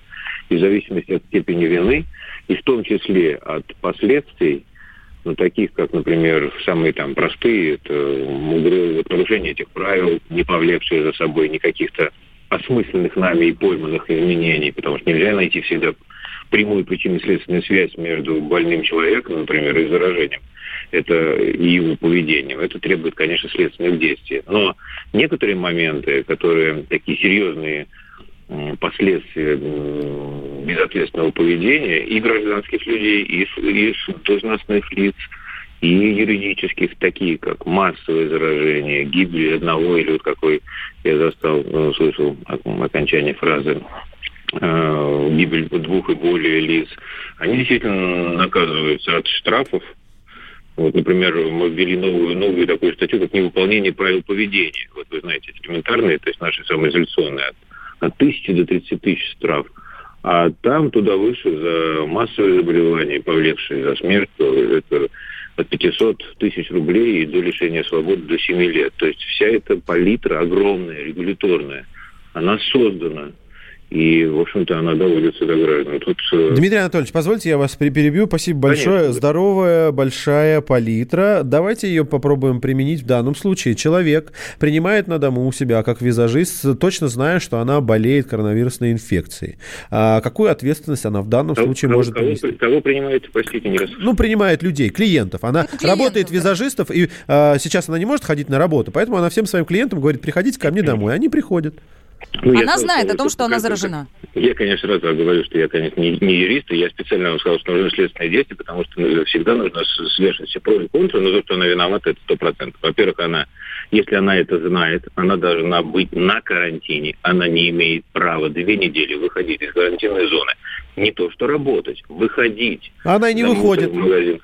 Ну, то она не, не выходит, но тем не менее она принимает людей, она отдает себе в этом отчет, а поскольку она отдает себе этот отчет, э, так как я себе это представляю, то это лежит уже в плоскости уголовного законодательства. Если кто-то из этих людей заболел, то она получит очень серьезный штраф, о котором я сказал. Плюс к тому же, насколько я помню, в этих статьях прописаны м, такие санкции, как э, остановка, э, приостановка на 90 дней всего ее там мероприятия. Но я уверен, что, конечно, она будет проверена вдоль и поперек и по налогообложению, и по всему остальному. Но важно с- состоит в том, что если вдруг, не дай бог, кто-то из этих ее клиентов умрет, то она может лишиться свободы. Как проверить? Позвольте заключительный вопрос. Я опять же понимаю, что э, задаю вопрос не следователю, но э, тем не менее, э, может быть, вы знакомы и знаете, и расскажете нам механизм. Как проверить, заболел, э, заразился человек именно от посещения э, ее?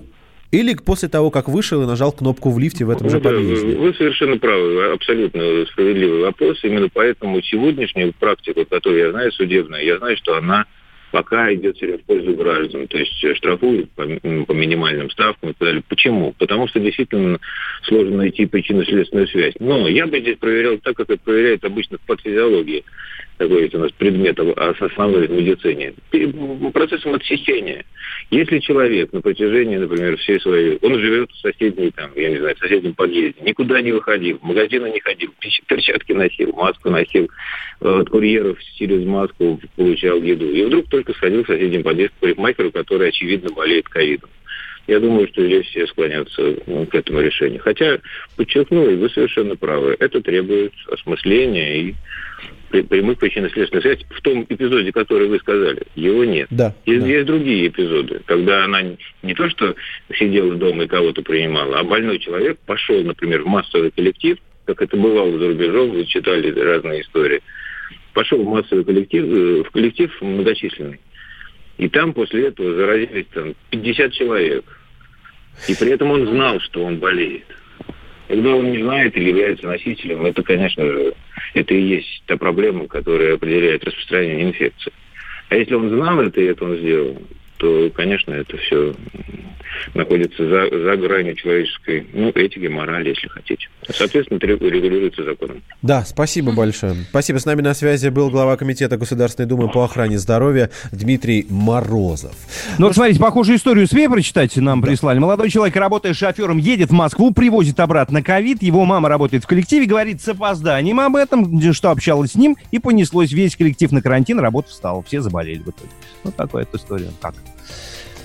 Я, Я кстати, изучаю- как зарисовку могу нашим слушателям сказать, особенно тем, кто проживает в Москве. Мэш дает интерактивную карту домов, э, из которых забирали э, людей с коронавирусом, уже подтвержденным. То есть на этой карте можно найти номер своего дома, но по адресу, да, и посмотреть, были ли зараженные или нет. Вы знаете, я неделю примерно за этой картой следила, а то и две. А, и если еще пару недель назад у меня в районе был э, только один-два адреса, то уже вчера открыла и посмотрела, что в моем доме, там, в Москве, я, слава богу, далеко сейчас нахожусь, есть зараженные, то есть уже забирали. Я к тому, что вирус, друзья, он очень близко. Вот. Высказалась. И Мало того, что близко, он, вот, вот тут многие пишут, да, это же ОРВИ, посмотрите, смертность ОРВИ, и вы расслабитесь. Нет, это не ОРВИ, это не обычный грипп, это совершенно другая история. Ой, один наш коллега сегодня в Фейсбуке писал, что за 10 дней сжег вирус его друга. Вот покажите мне то ОРВИ, которое за 10 дней способно положить в могилу. Вы извините, что мы на эту тему утром, но уж как есть. Продолжим очень скоро, добрый. Страна на удаленке. Давным-давно в далекой-далекой галактике Я просыпаюсь Ein, zwei, Polizei. Крошка моя, я по тебе скучаю И Сережа тоже. Мы с первого класса вместе. Тетя Ася приехала! А также шумелки, пыхтелки и сопелки.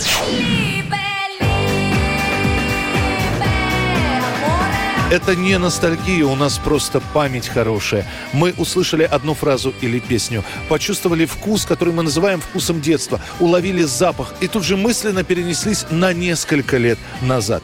По выходным я, Михаил Антонов, на радио «Комсомольская правда» вспоминаю вместе с вами, как это было в программе «Дежавю» в 11 часов вечера по Москве каждую субботу и каждое воскресенье. Hasta la vista, baby. Страна на удаленке. Капков, Кутузов, Молодцова. На радио «Комсомольская правда».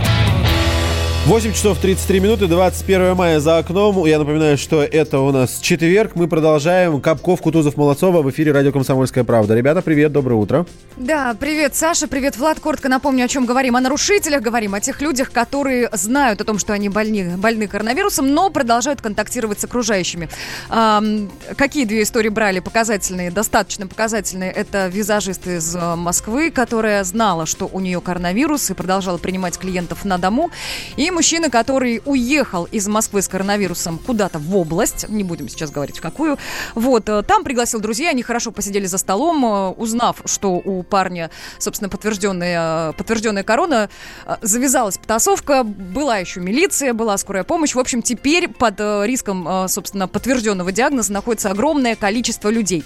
Но но есть же еще те, у кого ковида нет, но есть подозрения. И вот здесь уже нужно говорить про гражданскую ответственность, как мне кажется, да, ведь, коллеги?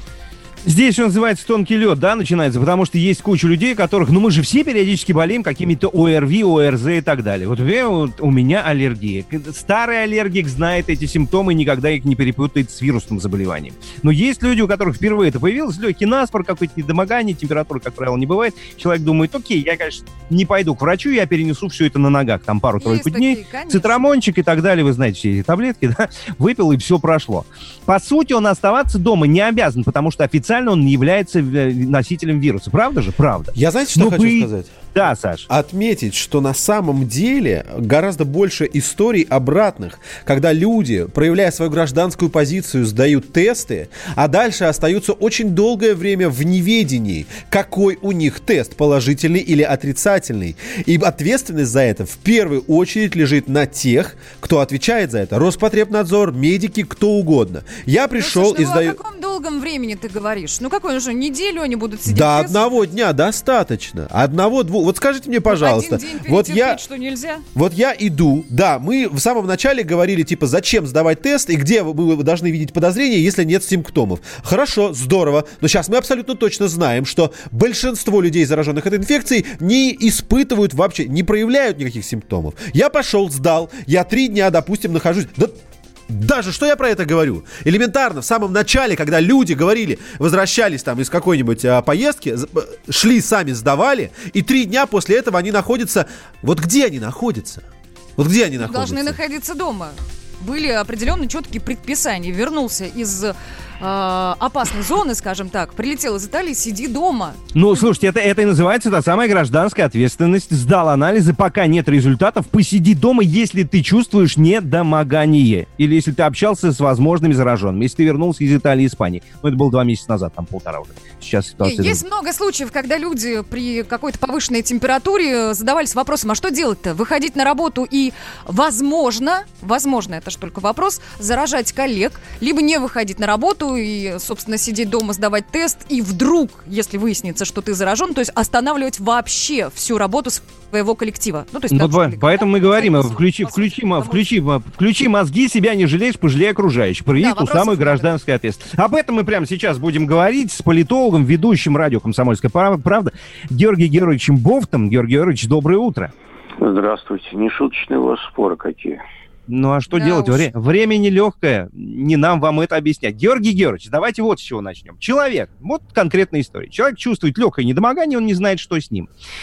Он сдает анализ, ждет пару-тройку дней, ну плюс-минус. Результата, пока этого результата нет, как вы считаете, вот он что должен делать? Сидеть дома эти три дня, проявить вот ту самую гражданскую ответственность, или пока результата нет, заниматься своими делами, как и э, раньше? Вообще часто, когда у нас говорят о гражданской ответственности, э, там скрывается э, беспомощность государства в выработке конкретных регламентов. Э, Возьмем пример с китайцев, которые эту заразу разнесли по всему миру. Там прописаны четкие процедуры действий в таких случаях. Если у человека есть, на человека есть подозрение, что он носитель, у него берут анализ и его закрывают, ну, раньше они закрывали сразу больницу, сейчас закрывают в обсервацию до того, как результат анализа не появится. И все. Когда есть четкие регламенты, то э, человек либо их нарушает и за это наказывается, либо не нарушает, вот и все. А гражданская позиция это ни о чем. Это благостные пожелания. У одного одна гражданская позиция, у другого другая. Э, Ему там нужно, например, за престарелыми родственниками ухаживать, а вот, а то, мол, слягу в больницу, и кто им там поможет. Надо э, как-то обеспечить что-то. Потому что всегда найдутся условия, которые сильнее так называемой гражданской позиции. Поэтому, если нет регламентов, нечего с людей спрашивать. Георгий Георгиевич, А с кого нет. спрашивать тогда? Ну вот, э, понятное дело, что Вы гражданская позиция, она на пустом месте чудное. не появится. Вы, вы упоминали эту чудную организацию Рос, э, Роспотребнадзор. Мне доподлинно известно, что Роспотребнадзор в феврале-марте практически прохлопал эту ситуацию. Я знаю десятки случаев, когда люди прилетали уже из Европы, где бушевала эпидемия. А, там из Китая нет, но из Европы прилетали, их никто вообще ни о чем не спрашивал, никаких исследований не проводил. Эта зараза была завезена сюда в огромных количествах.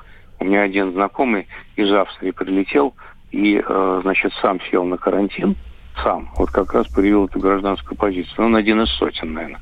Вот. И ему позвонили из этого Роспотребнадзора через две недели после того, как он прилетел. Спросили, как он себя чувствует. Вот вам пример конкретный. Можно- Это конкретная организация, которая несет э, э, ответственность за эту ситуацию. Позвольте, я хочу немножко продолжить философствование, возможно, на этот э, счет. Самосознательность и гражданская позиция для вас одинаково субъективные чу- качества, которые, вот вы сказали, м, теряют или иной смысл, когда четко прописаны правила. Мы имеем дело о ситуации близкой к военной. Понимаете, если рассуждать о гражданской позиции в военное время, вы никакую войну не выиграете.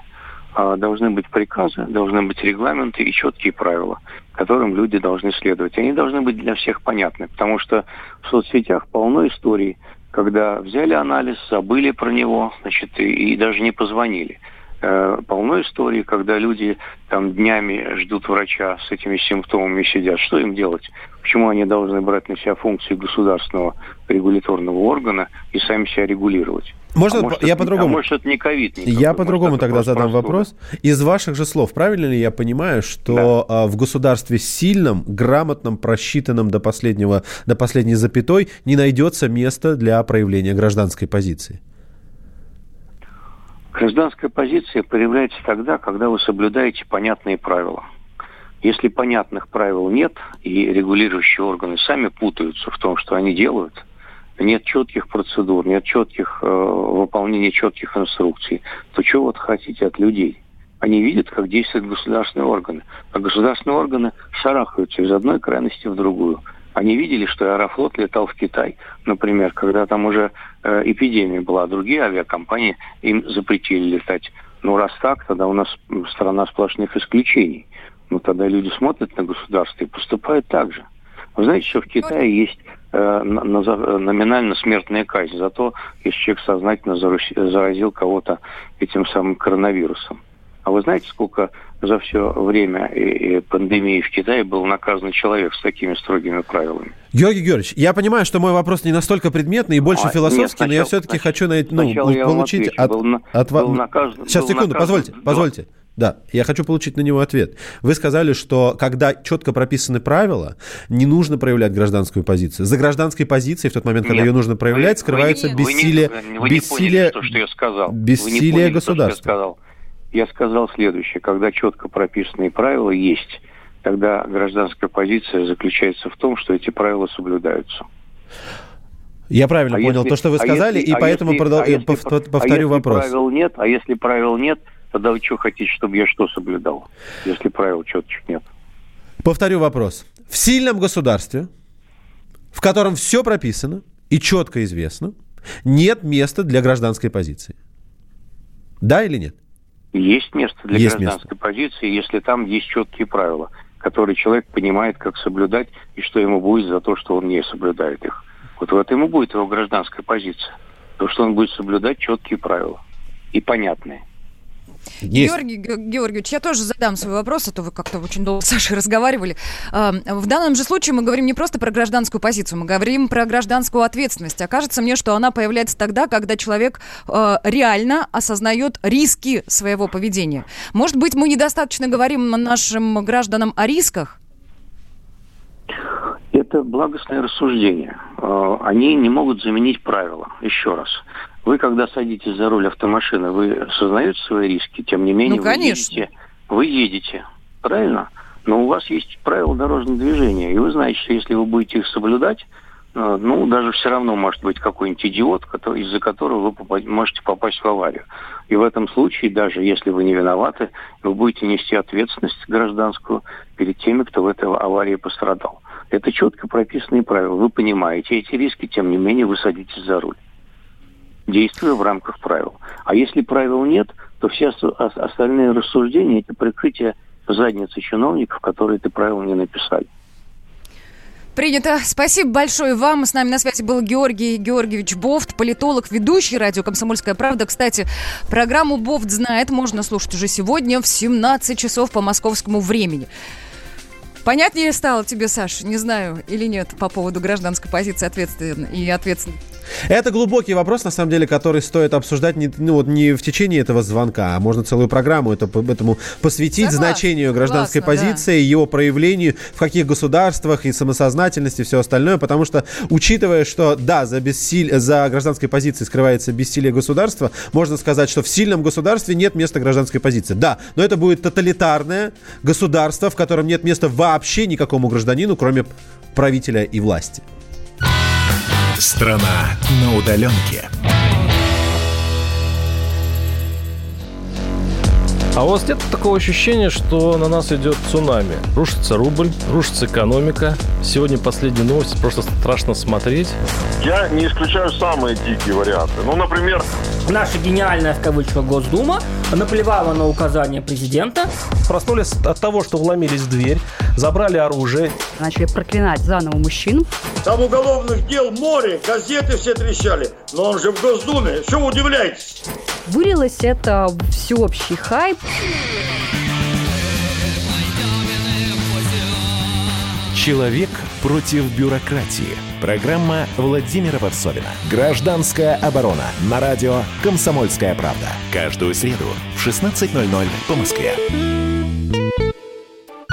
Страна на удаленке. Капков, Кутузов, Молодцова. На радио «Комсомольская правда». Так, ну что, продолжаем. Давайте в этом блоке уже подводить, э, я думаю, предварительные итоги по этой теме. И больше времени сейчас уделим вам, дорогие слушатели. Напоминаю, вопрос и телефон. Сначала телефон 8 800 200 ровно 9702. Это чтобы попасть в прямой эфир. Да, ну и можно писать сообщение плюс 7 967 200 ровно 9702. Ну и в Ютубе тоже в комментах можете писать, собственно, что вы делаете, за что вам спасибо. Итак, если закон не запрещает, надо ли осуждать за отсутствие морали? Вот так, наверное, сформулируем свой вопрос на нашей прекрасной, чудесной аудитории. Так что, друзья, пишите. Сообщений, кстати, очень много. Коллеги, если что-то попадалось вам интересное, можете озвучить. Так, вот, в нашей городской поликлинике почти не осталось нормальных врачей. Есть те, кто ставит диагноз по компьютеру. И что же делать тем людям, у которых есть недомогание? К таким врачам мы идти не хотим мнение. Слушайте, а вот, кстати, Константин, Константин Павлов пишет, интересный вопрос, между прочим. А дома с больными в Москве зачем отмечают? Сжигать, сжигать будут? Ну, ну э, это Константин. ирония в данном случае. Не-не-не, а вот я теперь задаюсь этим вопросом. А, Отмечают дома, а чтобы что это происходит? Ну, Скажите чтобы, мне. может быть, ты, видя, что в твоем доме были люди, которые э, с подтвержденным коронавирусом теперь живут, может быть, стал чуть аккуратнее, чем был ранее. Ну, то есть Ну, или, или собирался маска пойти, и в- так далее. пойти в гости в соседний дом, увидел картиночку и решил, да ну его нафиг, не понятно. Ну да, есть, Ну, наверное, в первое, что я сказала своему мужу, когда увидела, что у нас э, в районе есть зараженные дома, я сказала, что вот в эти вот эти магазины мы больше не ходим, потому что риск э, заражения увеличился. У нас есть телефонный звонок. Алло, здравствуйте. Доброе утро. Доброе утро. Смотрите, Вас зовут? Геннадий, извините. Геннадий, очень приятно. Да, говорите. Да, а, я сам с Питера, я дальнобойщик, я постоянно езжу в Крым на Краснодар. Вот если вот кто-то из вас ездил по четверке а, в сторону Краснодара, никто из вас не ездил? Ездили, ездили. Ездили, ездили. Вот. очень давно. Хорошо, смотрите, представляете дорогу, две полосы в одну сторону, две полосы в другую. Да. На, на границе э, Тульской и Липецкой области работники ГБД, ГИБДД и, соответственно, Росгвардия. Я не знаю, там зачем Росгвардия с оружием. Вот кого они собрались там стрелять, я не понимаю. 37,2 и все? В канаву?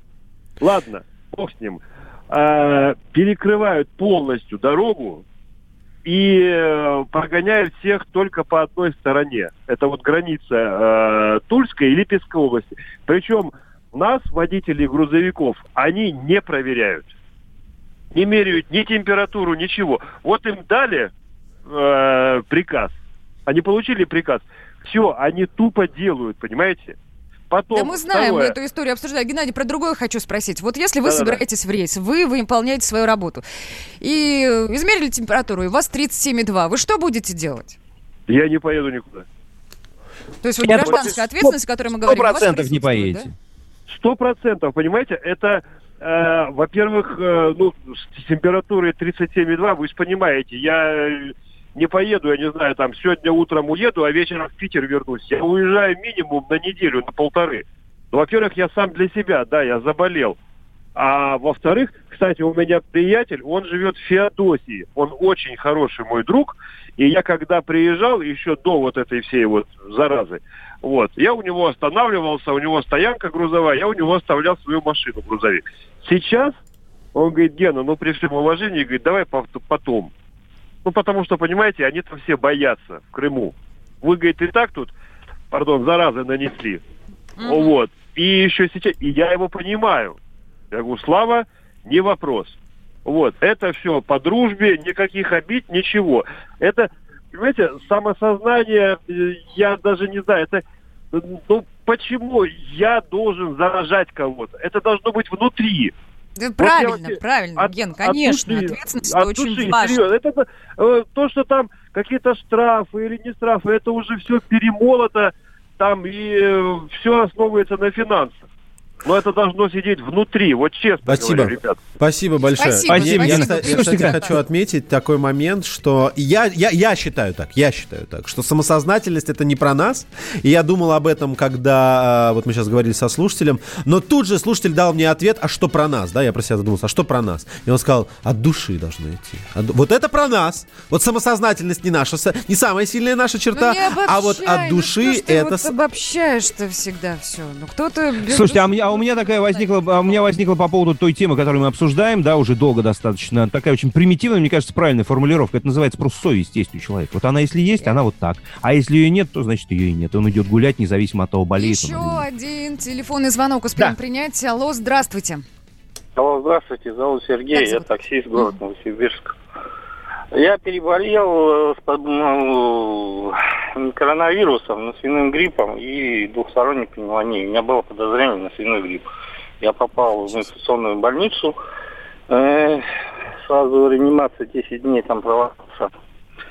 Э, меня отобрали телефон, все связи, и я без связи был. А когда перевели в обычную палату, дали телефон, и уже начали звонки э, с банков, которые требовали вернуть деньги. Я говорю, я в реанимации был, я не могу, я в больнице, и у меня подозрение на коронавирус. А это, говорит, не повод, чтобы не платить. И так кошмарит всю семью. Это вот как, это на какую... А если у нас в Красуке вот тоже случай был, человек из Москвы вернулся, на четвертый день ему объявили, что он должен на самоизоляцию, на четырнадцатый день ему объявили, что у него коронавирус. И глава администрации там показал фотографию. Там всю семью стали кошмарить. А Да. женщина с ума сошла, хотела поджечь себя и детей. Потому что Какой ужас. из банка, из банка звонили, из администрации, и всех проверяющие там чуть не каждые полчаса. Нервов у людей нету. Если делать карантин, то карантин надо делать на всей стране, а не полумерами заниматься. Ну вот смотрите, конкретный вопрос к вам. Вот по- послушайте, пожалуйста, вы водитель такси, правильно же? У вас есть конкретный вызов, у вас, что называется, горит клиент, он ждет уже на улице стоит просто, да? Вы выходите и, и- вдруг понимаете, что мерите температуру, она у вас такая маленькая, спорная, 37,2, 37,3. Ваши действия дальше, вот вы как поступите? У кого? У меня или У вас, у вас, у вас, Да температура, я не дай бог, на да. не выйду. и Мне это вот нафиг не надо. Только вот для Мгм. банков это не повод. Ни самоизоляции, у нас, говорит, нету ничего, ни карантин, ни форс-мажор. Ты должен, ты обязан работать и отдать деньги. Я вот сейчас вот слушаю ваше радио, и, конечно, смешно было, когда услышать, друзья э, избили одного, а там, я не понял, полицейские другие, а что врачи тогда сделали. Это, конечно, смешно, с одной стороны, как бы не грустно было. Но вот я ехал с клиентом, и клиент говорит, а вы почему э, болеете, ко- болели коронавирусом? Я говорю, у меня справки есть, что я свободен, я должен отработать. Спасибо большое. Зарисовка Да, из Новосибирска. Звучит, звучит, относиться к переболевшим. Звучит как освобождение из э, мест лишения свободы. У меня справка есть, я свободен. Друзья, я все это время на самом деле долго искал, потому что мы совершенно точно помним с вами, за- э, Путин говорил про уголовную ответственность за нарушение карантина. И вот наконец-то нашел, потому что, как всегда, очень сложно искать точные формулировки. С 1 апреля он подписал этот закон, и выглядит он следующим образом. Статья, а, а, а, смотрите, статья 236 в Уголовном кодексе Российской Федерации, потому что федеральный закон выглядел как о внесении изменений Саш, в эти статьи. смотри, может быть, мы на следующий час перенесем подробненько об этом поговорим, да? Будет времени просто больше. Да. Давай, давайте. Ну давай, друзья, не переключайтесь, мы скоро Добьем вернемся. Совсем скоро. Страна на удаленке.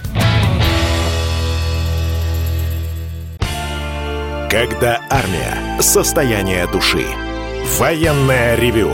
На радио «Комсомольская правда». По вторникам и четвергам полковник Виктор Баранец метко стреляет словом.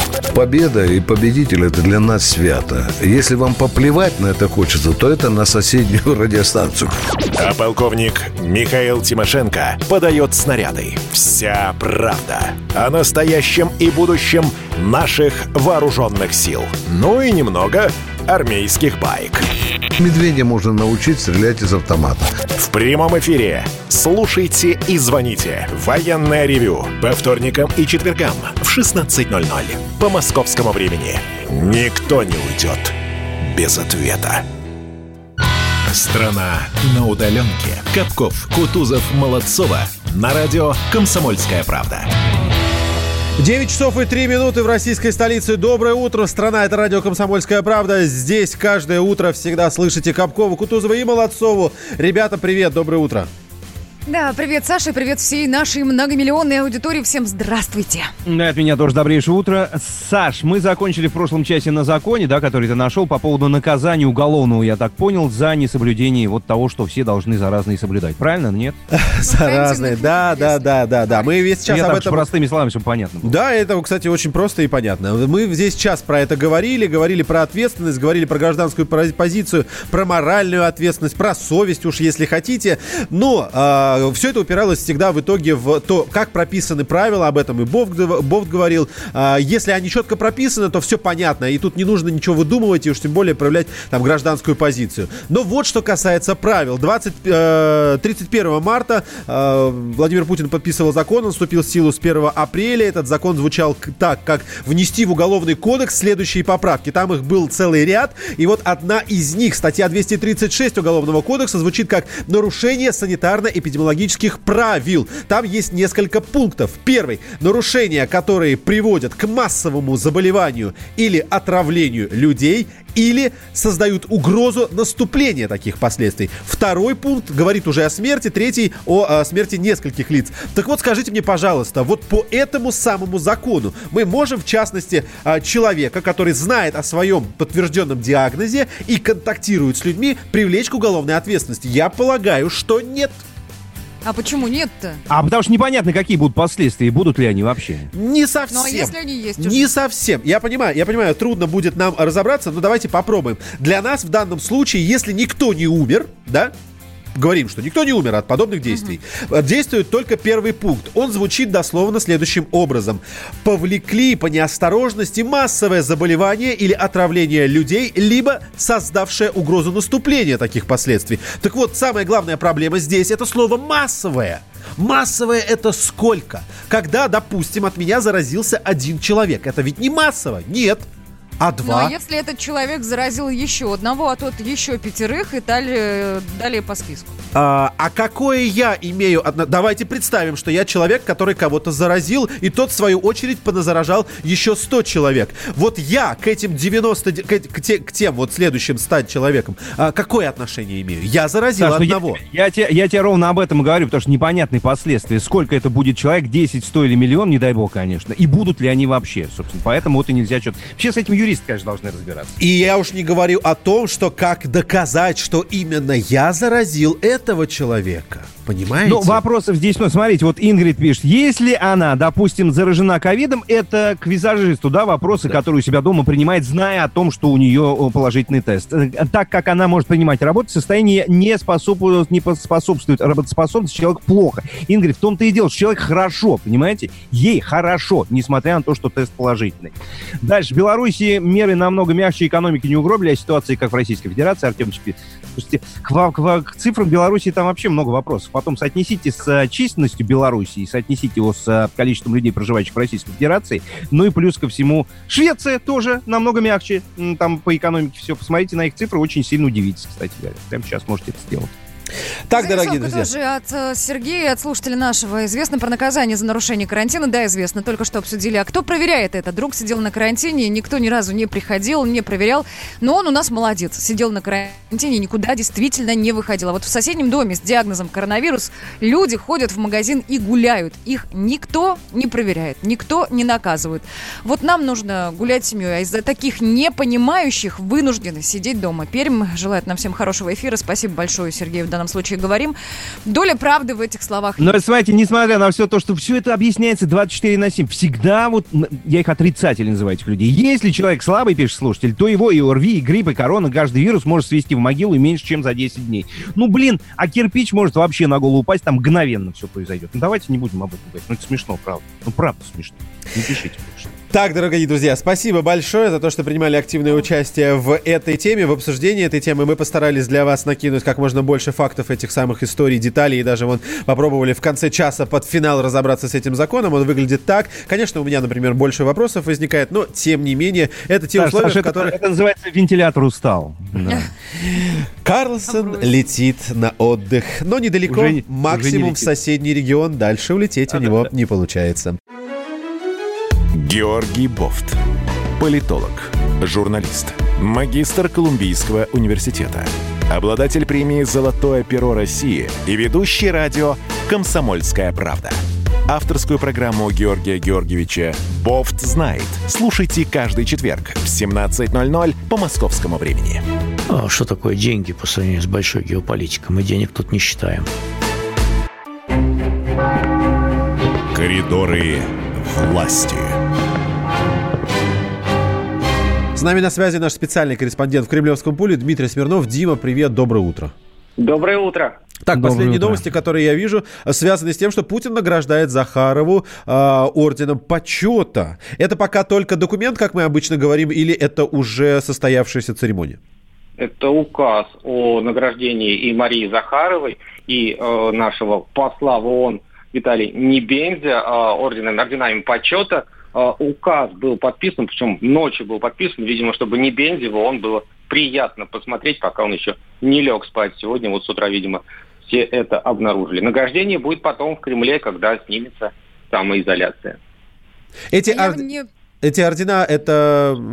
Я не знаю, что это за орден. Давайте так. Это то, на что действительно стоит обратить внимание. Нужно поискать в документе, за что именно дается этот орден. Либо мы, в принципе, берем общую работу людей на дипломатическом фронте и понимаем, что да, стоит ее отметить и похвалить. Ну, если говорить, за что дается этот орден, то тут разные бывают мотивации. У нас бывают датские награды, да, какому-нибудь юбилею, бывают награды действительно за какой-то ударный труд или какие-то достижения. Что, если говорить о Марии Захаровой, то э, ее два года назад уже награждали госнаградой в Кремле. Тогда мы с ней разговаривали. Она говорит, я вообще первый раз в жизни вот так вот разговаривала с Путиным э, вблизи. Тогда ей дали орден дружбы. Сейчас уже орден почета. То есть э, есть такая у нас иерархия орденов, э, которая движется там от малого к э, наибольшему. Да? Вот Мария Захарова уже две ступеньки преодолела, мы ее с этим поздравляем. Но это как, как несколько степеней одной награды, да, да, по аналогии, если так. Нет, не совсем. Несколько степеней одной награды. Это, например, у нас есть э, орден за заслуги перед Отечеством. Да? Там действительно Да-да-да-да-да. четыре степени, и там надо пройти, ну, бывают исключения, конечно, от э, четвертой к первой.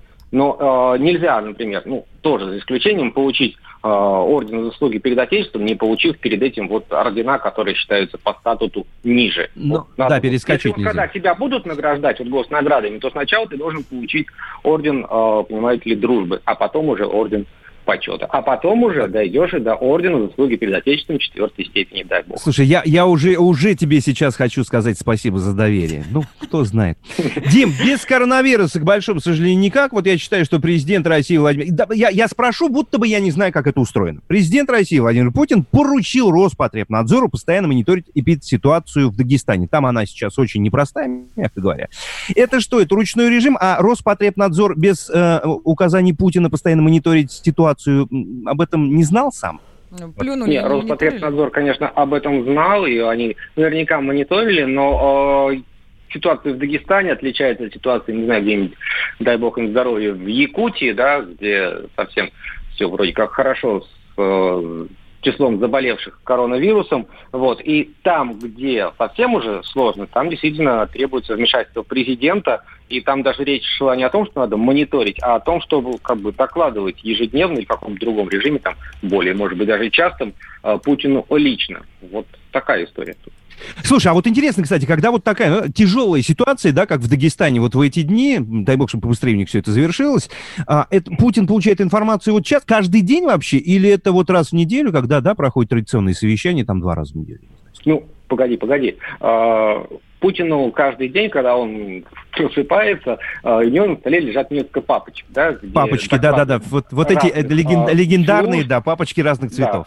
И я думаю, что сейчас там среди этих папочек, которые обычно там были, там папочки Федеральной службы безопасности, да, там службы внешней разведки, МЧС, Мгм. еще кого-то, правительство, там и отдельная папочка появилась как раз и э, Роспотребнадзор или Минздрава, которые э, вы- выкладывают, докладывают ситуацию по заболеваемости в стране. Поэтому в ежедневном режиме точно, ну, а если что-то там где-то всплеск, как вот в Дагестане или еще Мгм. где-то, то, наверное, может быть по ситуации чаще.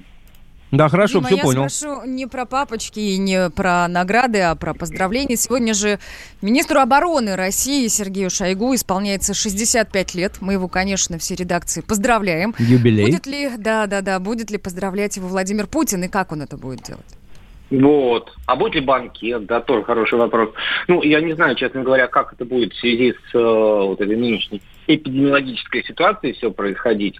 Э, по телефону-то точно, может быть, будет какой-то там, какая-то связь, не знаю, телевизионная, мы живем вот в новейшие времена. Будет ли это лично? Вот хороший вопрос, который некому сейчас задать, поскольку Дмитрий Песков сейчас находится в поликлинике. Кстати, как у него здоровье? Это мы как-то упустили. Слушай, судя по тому, что он сегодня с утра или ночью прокомментировал американским нашим коллегам ситуацию с э, статистикой по коронавирусу в России, здоровье его вроде тьфу-тьфу-тьфу, слава богу. Ну, работать может, это главное. Если уж заговорили Да. об американцах. А, что касается саммита Большой Семерки, слушай, я запуталась. Сначала говорили, что Трамп будет проводить это все в очном формате. Потом пошла информация про то, что все-таки это будет видеоконференция. Какая-то есть, ну, уже официальная версия? Ну, слушай, тут пока как все быстро меняется в нашем безумном мире. А действительно, сначала сказать, что все, до свидания, расходимся, до следующего года ничего не произойдет, ну, максимум мы тут в видеоформате пообщаемся, хотя тут в данном случае все вроде как признали, что видеоформат в таких чувствительных э, вещах, он не работает. Вот. Но поскольку у Трампа идут выборы, ему нужно какие-то громкие э, события инспирировать, он вот заявил, что «А давайте, что тут все вроде как налаживается, давайте проведем в нашем родном Кэмп-Дэвиде э, в очном режиме, даже в июне. И вчера вот начал он обзванивать лидеров Большой Семерки. Макрон сказал, что если у вас действительно все будет хорошо, я и приеду. А Меркель очень тонко высказалась. Она сказала, в таком, если состоится в очном формате или видеоконференции, я буду говорить там, по нескольким темам. Я говорю, ну вы поедете? Она сказала, я очень старалась, когда подбирала слова, отвечая на ваш вопрос. То есть она таким образом намекнула, что никуда не поедет. Мгм. Принято. Какие планы у Владимира Путина на сегодня? Ну, у Владимира Путина сегодня ожидается поздравление Сергея Шойгу. Ну и кроме того, мы предполагаем, что будет все-таки несколько совещаний по э, секторам, по отраслям, которые нужна поддержка. Ну вот вчера вечером он пообщался так сказать, с Рустемом Минихановым, была история которая тоже в некотором случае знаковая. Впервые в режиме телеконференции в прямом эфире был переназначен, вернее, назначен ИО и отправлен на выборы глава региона Миниханов попросился на выборы в сентябре, и Путин сказал, что я вас поддержу. Но вот сегодня мы ожидаем еще одного губернатора. Мгм. Хорошо. принято. Спасибо. Дим, большое. Да, до завтра хорошего дня тебе. Ну что, у нас сколько осталось до конца сегодняшнего эфира? А, минутка есть у нас? Да, совс- да совсем немного и осталось. Дорогие друзья, мы, в принципе, уже заканчиваем. Я еще раз хочу сказать всем большое спасибо. В первую очередь нашим слушателям, которые сегодня по традиции нас поддерживали в дискуссии, в спорах своими комментариями и мнениями. Спасибо большое. Завтра продолжим в том же самом духе. Итак, завтра в пятницу мы с вами встретимся здесь же на радио «Комсомольская правда». Вы не забудьте только включить приемник или уж, не знаю, запустить а, видеоконференцию, ну, видеотрансляцию будем говорить точно. В 7 часов утра по московскому времени мы обсудим все самое важное, самое острое, самое горячее непосредственно с вами, друзья. Вот, кстати, Наталья спрашивает, а кто это был в гостях сегодня у Арины Шараповой, пропустил начало, а, а больше не повторяли. А сколь запашный сегодня был. В Ютубе будет выложен видео этого разговора уже совсем скоро, так что можете найти без труда и обязательно пересмотреть. Ну все, давайте будем прощаться до завтра, друзья. Всем прекрасного, хорошего дня. На погоду не обращайте внимания. И самое главное, сидите дома. Завтра утром услышимся. Пока! Страна на удаленке. Как дела, Россия? Ватсап-страна! Это то, что обсуждается и то, что волнует. Это ваши сообщения в прямом эфире, в том числе и голосовые. Каждый будний день с 11 до 15 часов с Михаилом Антоновым. Эфир открыт для всех. Включайтесь. Радио «Комсомольская правда». Радио про настоящее.